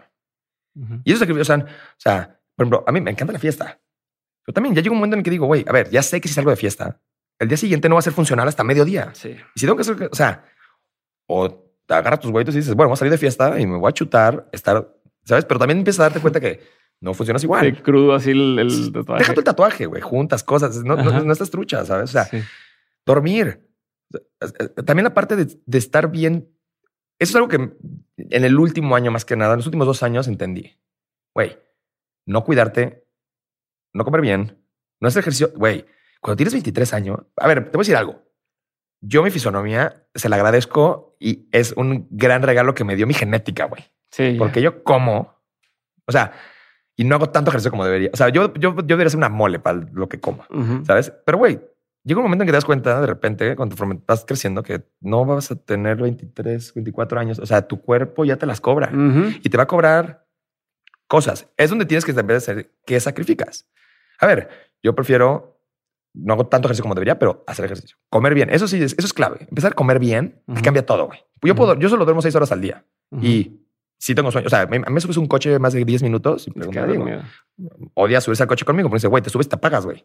Pues sí, pero son los 10 minutos. Que, o sea, yo me subes a un avión, no importa la largo del vuelo, yo me voy a dormir. Sí, está con cuando te, te duermes, te despiertas y todavía no despega y dices, "Mm, me voy a dormir otro ratito más, ¿no? Este, Güey, o sea, es priorizar cosas que tú tienes que dices, es que no, es que tengo que dormir, es que no es sano no dormir. A ver, güey, pues sí, duerme todo lo que quieras, pues, pero no te quejes cuando, ¿sabes? ujú. No quieres poner tu trabajo en un horario de no es que yo solo trabajo de tal hora. a tal hora". A ver, hay gente que le sirve. A mí personalmente, güey, yo vivo donde trabajo. O sea, yo sé que no, no es lo probablemente lo más sano, pero güey, yo a veces, pues, si no puedo dormir, a ver, yo tengo una, yo tengo una forma de ver las cosas. Si, si yo me acuesto a las 12, que es normalmente mi hora de irme a la cama, 12, una, y tengo el ojo pelado, ¿de qué me sirve estar aquí dos horas? Tratando de dormirte. Güey, me paro, me pongo a hacer dos cosas hasta que dé sueño y me vuelvo. O sea, a ver, de todas formas voy a estar despierto, güey. ¿Sabes? Mejor aprovecho estas dos horas para hacer algo. Y, y a ver, y hacer algo no quiere decir. No, me pongo a pintar, me pongo a. A ver, hacer algo puede ser hasta. Si voy a ver, si voy a estar en Instagram, ¿qué voy a estar viendo en Instagram? Ya. Sí. O sea, voy a estar viendo pues, otros artistas, otros cuadros, otros. O sea, si voy a estar perdiendo mi tiempo en en eso, pues mínimo que sea. O sea, yo tengo unas carpetas en el estudio Ujú. desde la universidad tengo en mi computadora. Son carpetas de referencias Ya. y tengo carpetas de todo. Moda, ropa, o sea, cosa que yo veo que me- si yo veo una foto que me mueve de cualquier manera, puede ser una foto de unas pastillas en una mesa, pero digo, ay, la, la luz, la- el, el branding del lo guardo. Ok. Y entonces muchas veces puedes decir, oh, este güey está, porque sí soy muy adicto al teléfono, pero de repente estoy horas en el teléfono. Pero güey, muchas de esas cosas, o sea, mucho de lo que creo es porque eh, hoy tenemos esta madre, ah, no está por allá. Qué bueno, porque ya lo hubiera agarrado desde hace rato. Este, hoy tenemos acceso a, est- a esta cantidad de información que no podemos evitar. Por lo mismo, sí podemos decidir de toda esa información que, que me sirve. Que me a, No. a sacar provecho. O sea, güey, no he abierto TikTok porque sé que, y porque güey, sé que voy a estar ocho horas viendo TikTok viendo por estupidez que no me sirve nada. Prefiero estar en Instagram donde puedo estar viendo, siguiendo a los artistas que me gustan, viendo galerías, viendo moda, marcas de ropa, viendo, ah, este güey hizo esto chido. O sea, ¿sabes? Sí. La gente tiene que aprender a entender que tienes que saber a qué le vas a dar prioridad. Dormir no es una, salir de peda no es una. O sea, son, son cositas que, ¿sabes? ¿Hay, al- hay algunas cosas que para ti no son no negociables? En ese sentido, que digas, mira, pues, puedo no dormir, puedo tal, pero esto sí lo tengo que hacer a huevo. Para ti. Híjoles, no, la todo puede variar de acuerdo O sea, dependen, o sea, güey, te tienes que acoplar, güey. Tienes que ser, tienes que ser flexible, ¿sabes? Si no duermes tres, a ver, tienes que entender que también no dormir no es chido porque te vas desgastando. Digo, estudiar arquitectura también te saca cierto Ah, callo, claro, ¿sabes? Que, claro, y las maquetas. Pues échate tres días de no dormir y dices, güey, ¿cómo sigo vivo? ¿Sabes? Pero ya llega un momento que sabes que ya estás cagándola, que te tienes que ir a dormir, porque si no, nada más, o sea, ok. o sea, es- creo que es bastante lógico lo que o sea, no puedes dejar de tragar porque te vas a sentir mal. O sea, Ya. pero hasta de cierta forma es vuelves al mismo. Comer bien, comer bien te es un paro, güey. Si tú te alimentas bien, comes verduras, comes frutas, comes estás bien hidratado, güey, te juro que no, no es lo mismo desvelarte bien comido que desvelarte con una hamburguesa en la panza de todo el día. Sí. ¿No? Sí. Chingón. Quiero una duda más antes de pasar a las preguntas concretas. Dijiste hace rato, hay un chingo de tatuadores y como que Ah. lo repetiste un par de veces y algo querías decir sobre eso. Es que tengo hasta un chiste ahí medio que- de- en el estudio de los tatuadores de Oxxo, ¿no? Que son... Pasa algo. A ver, de repente hubo este acceso al... A, hubo este boom del tatú. De repente se convirtió en esta cosa, pues que es relativamente fácil de hacer. O sea, vas, compras una máquina, compras una aguja, pegas ahí el dibujito al brother y lo haces y ya eres tatuador. Ahorita hay gente, o sea, y no- vuelvo a lo mismo, no está, no, puedo- no puedo tirarle a eso porque fue también como yo empecé, ¿sabes?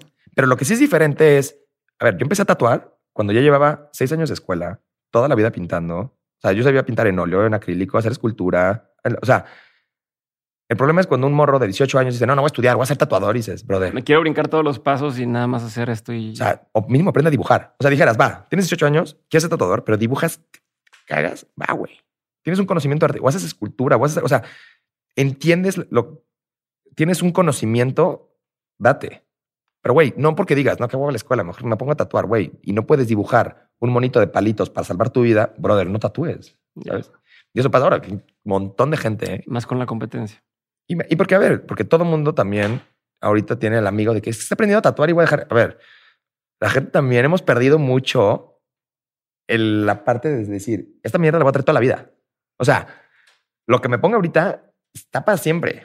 ¿sabes? Ya como que es muy fácil llegar y, ay, sí, pues a ver, cálale en mi pierna. A ver, algún día vas a tener una esposa, hijos, no sé, yo qué sé, y te van a ver esa cosa y van a decir, ¿qué es eso? Y tú vas a decir, ah, es que cuando Un amigo está tengo practicando. 19 años, pues lo dejé ahí practicar en mi pierna. A ver, brother, no está cool eso, ¿sabes? O sea, pero bueno. A eh, menos eh, que después te diga, eso me lo hizo Mr. K cuando empezaba. O sea, y dices, eh, pues ya.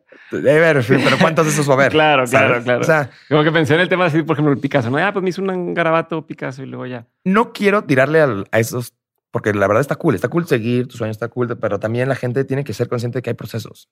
Y cuando digo, no tienes que saber hacer algo para hacerlo, ok, pero tampoco se vale. O sea, tienes que entender que qué tan lejos te va a llevar donde estás. O sea, yo no puedo agarrar ahorita y si nunca he pintado o nunca he sido, o nunca he tomado una foto y trabajo en un banco y de repente digo, no, quiero ser fotógrafo, voy a renunciar, voy a comprarme con todos mis ahorros una cámara. Sí.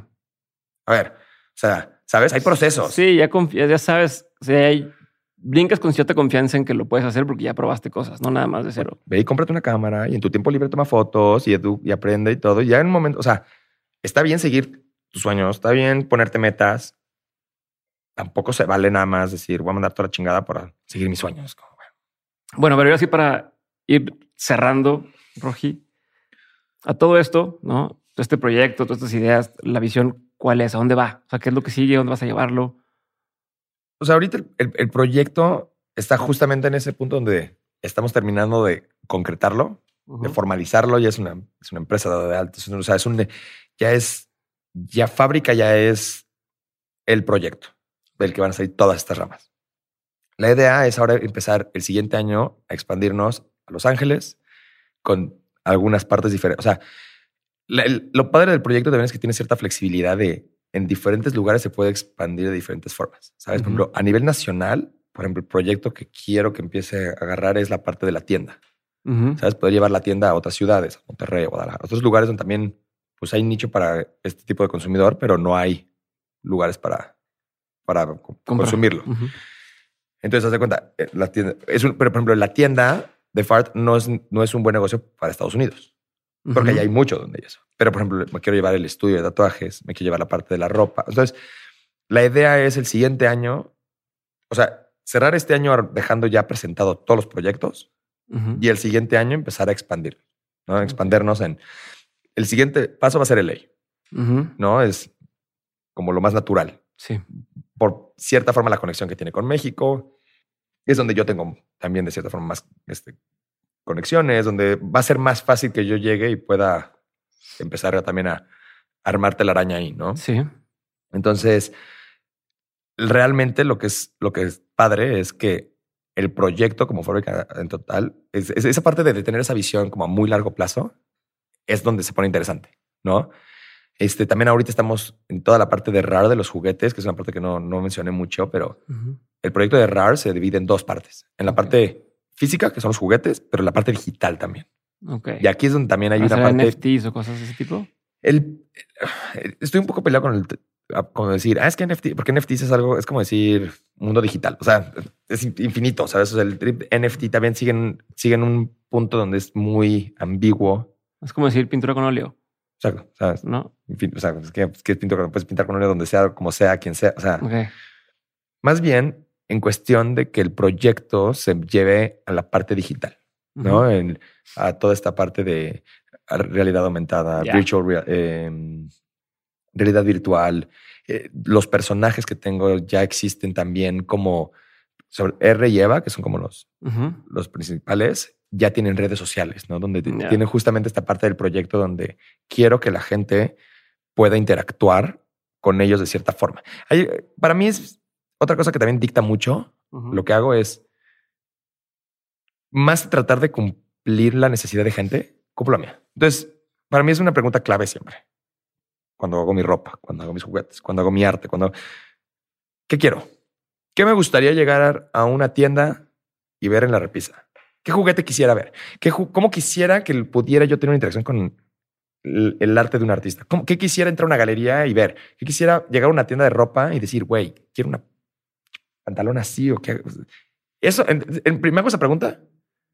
Así resuelvo el qué, cómo voy a empezar, qué voy a arrancar. Y de ahí ya va a haber gente que lo va a consumir. Porque por ahí seguro hay otro pelado igual que piensa igual Sí. que yo, que quiera lo mismo que yo. Y, y entonces, eso es algo importante para mí porque me ayuda a no tener que. Muchas veces creo que cuando la gente está tratando de es que ¿qué se va a vender, es que ¿qué está de moda, ¿Qué está, güey, así no funciona. Sí. No, ya vas Por- tarde. Y porque aparte, güey, ¿quién más fácil que tú complacerte a ti mismo? ¿Sabes? ¿Quién, Ujú. te, quién te conoce mejor que a ti? Sí, Nadie. claro. O sea, ¿cómo sabes que te gusta la ropa? ¿Cómo sabes que te quede la ropa? Pues así.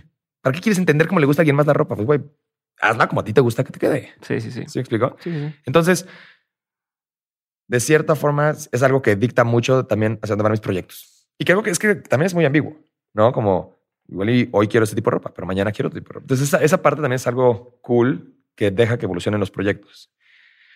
Em, sí. Entonces, hacia allá va este asunto. O sea, el, proyecto. Tienes como un siguiente paso- Como tal, fabrica. Ah, sí, te, te hablaba de ese milestone a largo, largo Y me dijiste RAR tiene dos partes, pero digital y Sí. digital. Y... Tienes la parte digital, que ahora toda la parte viene muy interesante. Por ejemplo, ahorita con esta nueva este anuncio que hizo Facebook, que ahora es Meta, que toda esa parte de adentrarnos a ese mundo virtual es algo que definitivamente es plan de RAR. explorarlo por ahí. Entrar esa parte. Que creo que es lo, cool, que es mucho la función de estos personajes teniendo cuentas de Instagram, es justamente ese crossover de la realidad. Entonces, puedes tener juguete, pero tienes este mono virtual que se viste con ropa cool, hace cosas chidas, o sea, un poquito también la parte de hacer un influencer digital nació de la parte de yo soy el güey más anti-influencer del mundo. O sea, si algo odio es que alguien, una marca me busque y me diga, güey, te voy a pagar para que digas que, güey, toma mi agua porque es la mejor agua. Y, güey, no, güey. O sea, digo, no tengo la suerte de no tener que vivir de eso. No vivo de eso, no lo hago. ¿Sabes? Y porque me gusta que si salgo con algo, la gente sepa que es porque realmente me gusta. Si estoy comiendo en un lugar, es porque comí ahí, porque me gusta. si, me dieron gratis si fue un hotel, exacto. Si fue un hotel, es porque, pues, un hotel que me encanta, es un hotel de unos amigos, está apoyando el proyecto, o sea, pero no es y de, cierta forma, el R yo lo vi como eso. Dije, bueno, este sí puede ser eso. E, es el, el R y Eva pueden ser eso. Pueden ser un, un producto de marketing, ¿sabes? Donde sí. puede haber una marca que se involucre con ellos. Puedo hacer campañas, puedo hacer cosas. Entonces, vuelvo a lo mismo. Es resolviendo necesidades mías, hago otras cosas. ¿no? Donde también yo de repente puedo llegar con una marca y decirle, güey, o tú me digas, ¿sabes qué? Ya no quiero hacer mi... en el podcast ya no quiero salir yo. Ya. Quiero que la entrevista la haga un avatar, un, una versión de mí. Va yo puedo resolverte eso. Ya. ¿Sabes? Eso, eso, es una rama bien importante de, de RAR que, que está también despegando. Y, y, en conjunto el proyecto, la idea también es, y eso es como, volviendo a este mismo tema de que Fábrica es una plataforma, no solo para los artistas, sino para toda la gente que está involucrada en ello. ¿no? Yo, tengo, yo tengo esta visión de eventualmente lograr crear un campus. Un campus donde yo diga, güey, tú como parte de este proyecto tienes acceso a ese campus.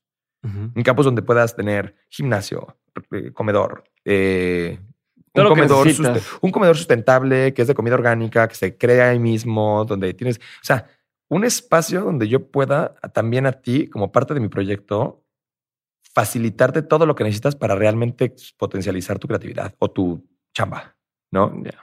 Ese, es el, ese es el maestro a largo plazo. Quiero traer, por ejemplo, las fábricas, una, poner una fábrica en México de juguetes, donde yo pueda decir, güey, yo no tengo que lidiar con China. Güey, aquí tenemos toda la capacidad, toda la infraestructura para poder hacerlo.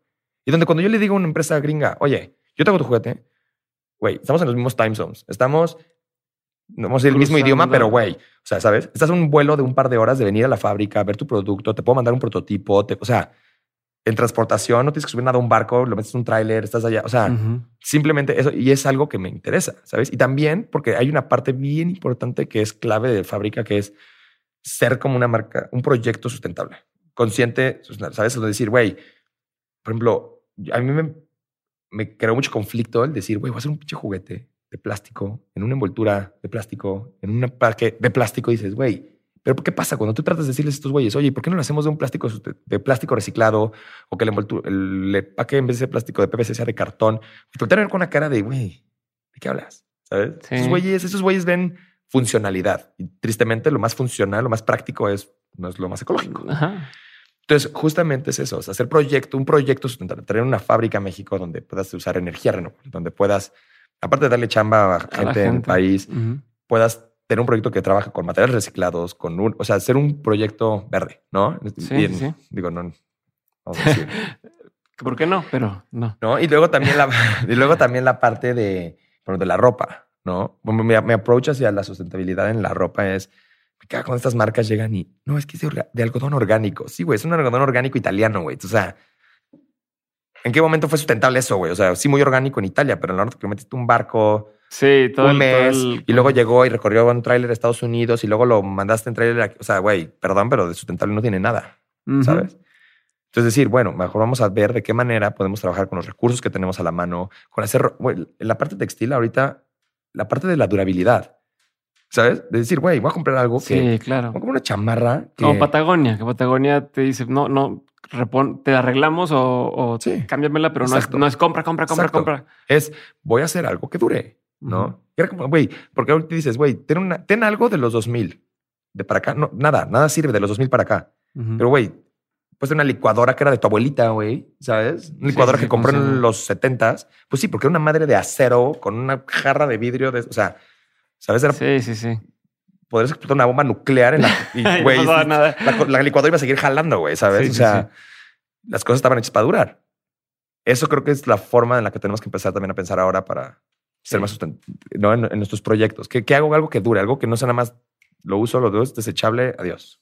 ¿no? Chingón. Entonces, Pero, ¿y cuál es el siguiente paso? O sea, el más cercano.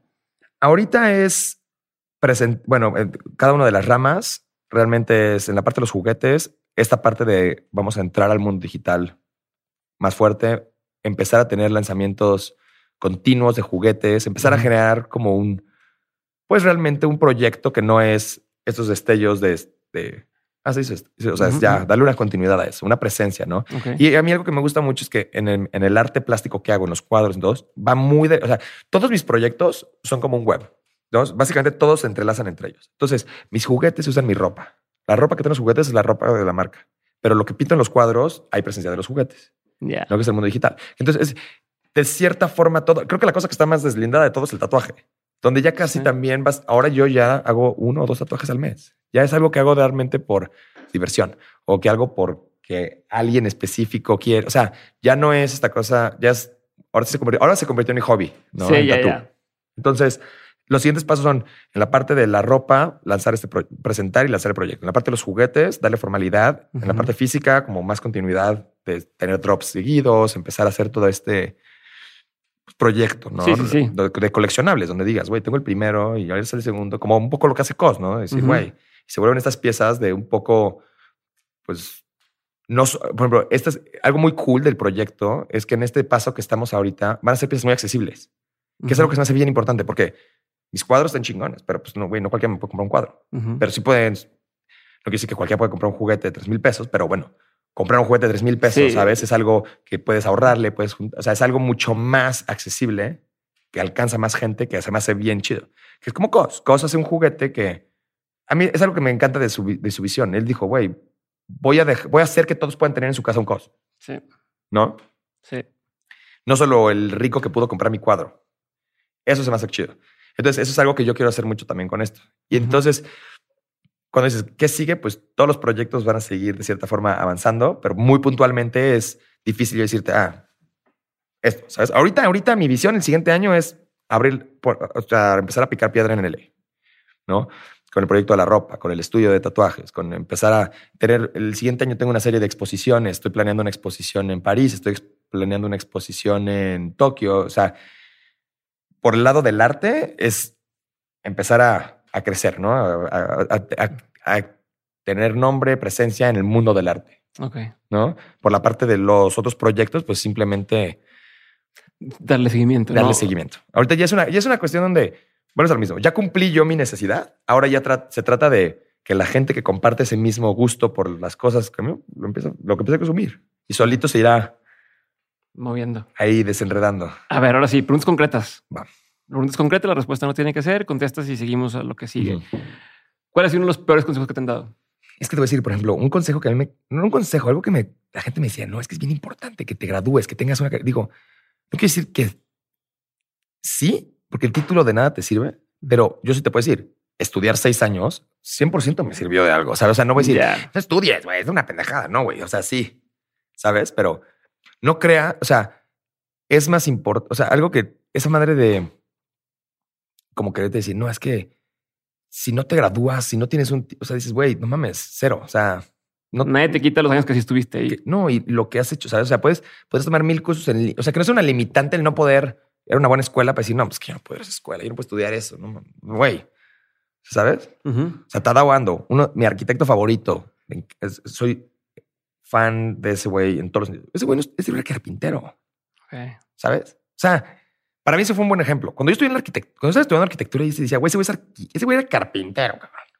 Ok. ¿Qué hago yo aquí, güey? ¿Sabes? De que Ya. escuchando todas estas mamadas, gastando, haciendo, o sea, pero bueno, no quiero decir que la universidad es un mal consejo, pero en mí, a mí me sirvió. Me tardé en decir a la chingada esto, pero bueno, Ok. ¿Cuál sería un buen consejo que te han dado? bueno, ya dije muchos, ¿no? No, pues a ver, o sea, un- mi, mi papá, mi papá, mi papá, mi mamá va a decir, ¿y yo qué? Sí te va a decir, qué pedo, cabrón.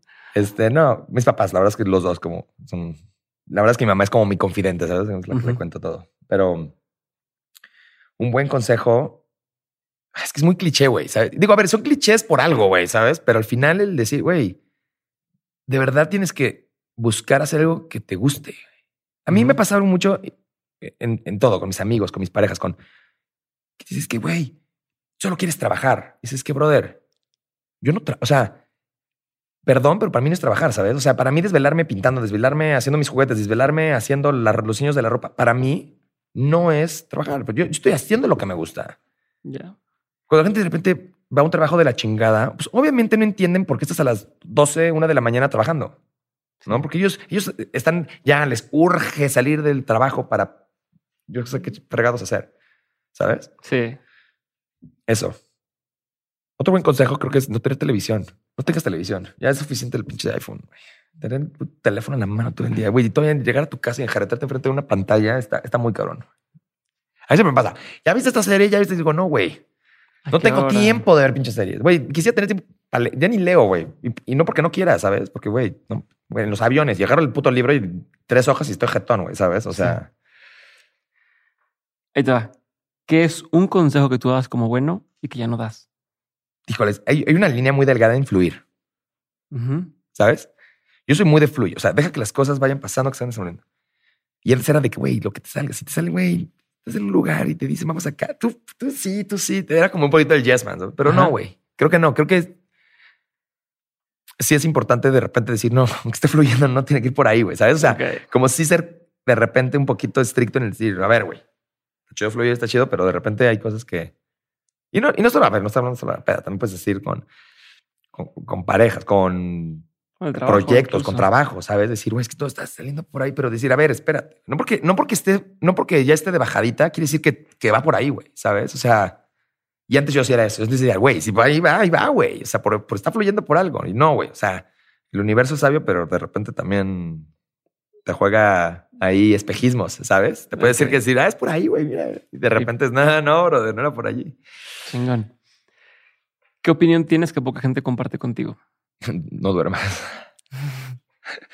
No, a ver, o sea, es que es algo que la gente, sabes, mi mamá me se ve regañar. Es que no duermes, tienes que dejar que tu cuerpo descanse. Y yo de que no, güey, ya me voy a morir y me voy a estar dormido ya para siempre, güey. Pero mm, no comparto, güey, no sé. güey. Pues es La gente, la gente también tiene luego una necesidad. Siento que es algo que, que con lo que choco con mucha gente. La gente tiene una necesidad de dar su opinión.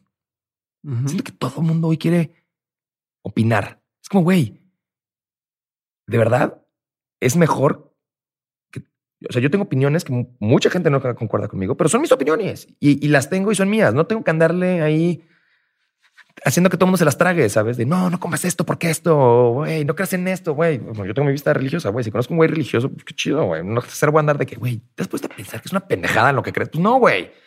Este es su pedo, ¿sabes? Eso creo que es algo con lo que más que yo no coincidir con mucha gente, creo que mucha gente no debería de hacer. Es, cállate.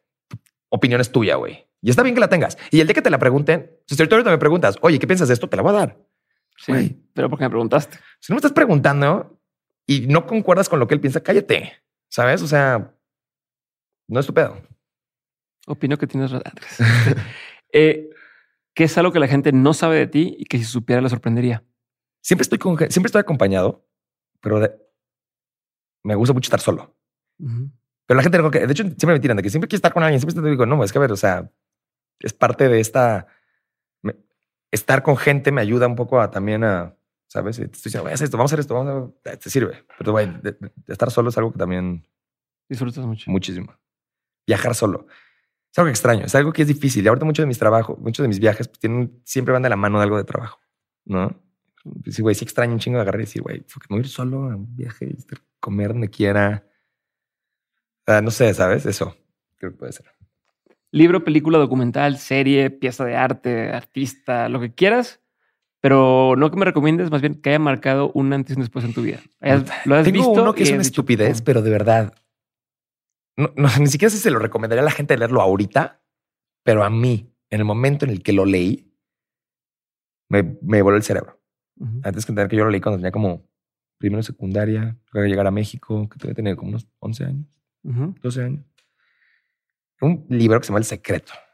Ujú. Una estupidez. O sea, bueno, si ahorita lo lees, dices, ¿qué mamada es esta, güey? ¿Sabes? Pero a mí en ese momento me hizo de darme cuenta de algo, que era, güey, el, el, el tú mentalizar, o sea, que realmente todo está en ti. O sea, esa parte de cuando realmente crees algo, cuando realmente quieres algo y, o sea, no puedes solo sentarte y decir, no, es que quiero, quiero ser exitoso. No, a ver, güey, o sea, no puedes nada más que quieres esto, pero cuando realmente dices, güey, voy a ser exitoso y voy a, y la voy a romper y no se compra la Cuando realmente aprendes a, a, a tener ese, tú alimentar ese mismo, güey, cambia todo, güey, cambia todo. Ese libro a mí me hizo eso. Ese libro yo lo leí y dije, o sea, más allá de, ay, quiero mi mood board y pensar y, ay, quiero ese coche un día.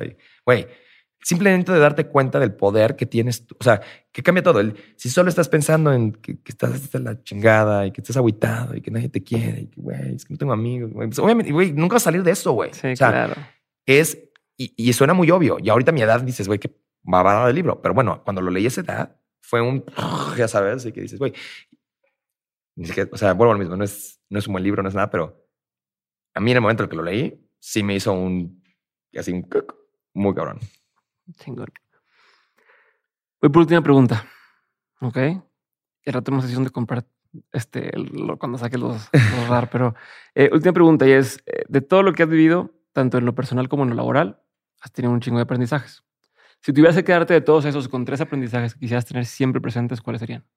Llegar a la meta no es lo que te hace feliz. Ujú. O sea, lograr algo, porque me ha empezado, ¿sabes? Logras algo y dices, ¿cómo? ¿Y es- ¿Era esto, güey? O sea, mi, mi, mi chaqueta era llegar a esto, ¿sabes? O sea, realmente es, si no disfrutaste el proceso, no lo vas a disfrutar, güey. O sea, si no estás disfrutando hacerlo, no vas a llegar a donde quieres ir y vas a decir, ay, ya, ahora sí. O sea, eso no va a pasar. O sea, tienes que realmente entender que la parte de lograrlo y trabajarlo es la parte que tienes que aprender a disfrutar y, y, y, y encargarte de que eso sea lo que te está haciendo feliz. Y si en el proceso de hacer algo que crees que te va a hacer feliz no estás siendo feliz, pregúntate muy bien si realmente es lo que quieres, Ok. ¿no? Siempre la gente tiene que aprender a creer en su gut, ¿sabes? En su Instinto. instinto.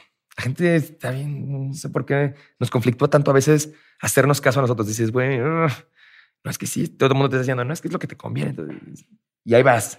Y cuando pasa, dices, güey, yo sabía, yo sabía, Sí, yo me sí, dije sí. a mí, no hagas esto. Y lo haces. Eso creo que también es otra cosa. Por último, no dejes que tu bienestar y tu felicidad dependa de algo o de alguien. Sí, Eso es clave también. Yo siento que si estar bien depende de estar con alguien, si de estar bien depende de que te esté viendo bien, o sea, vas a valer verga. Porque en un momento no va a estar bien eso y te va a llevar a la chingada.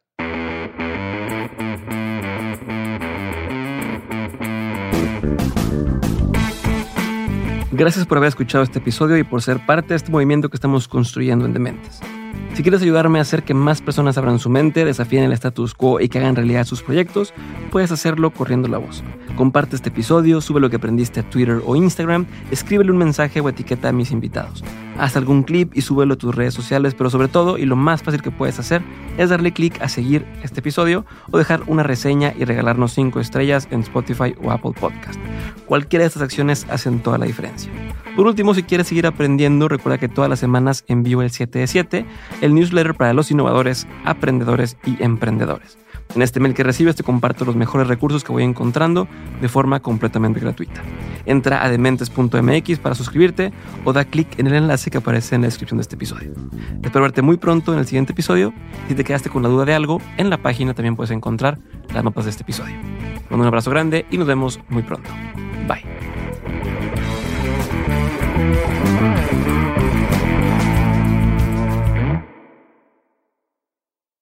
I'm Victoria Cash. Thanks for calling the Lucky Land Hotline. If you feel like you do the same thing every day, press 1. If you're ready to have some serious fun for the chance to redeem some serious prizes, press 2. We heard you loud and clear. So go to LuckyLandSlots.com right now and play over 100 social casino-style games for free. Get lucky today at LuckyLandSlots.com. Available to players in the U.S., excluding Washington and Michigan. No purchase necessary. VGW Group. Void prohibited by law. 18 plus. Terms and conditions apply.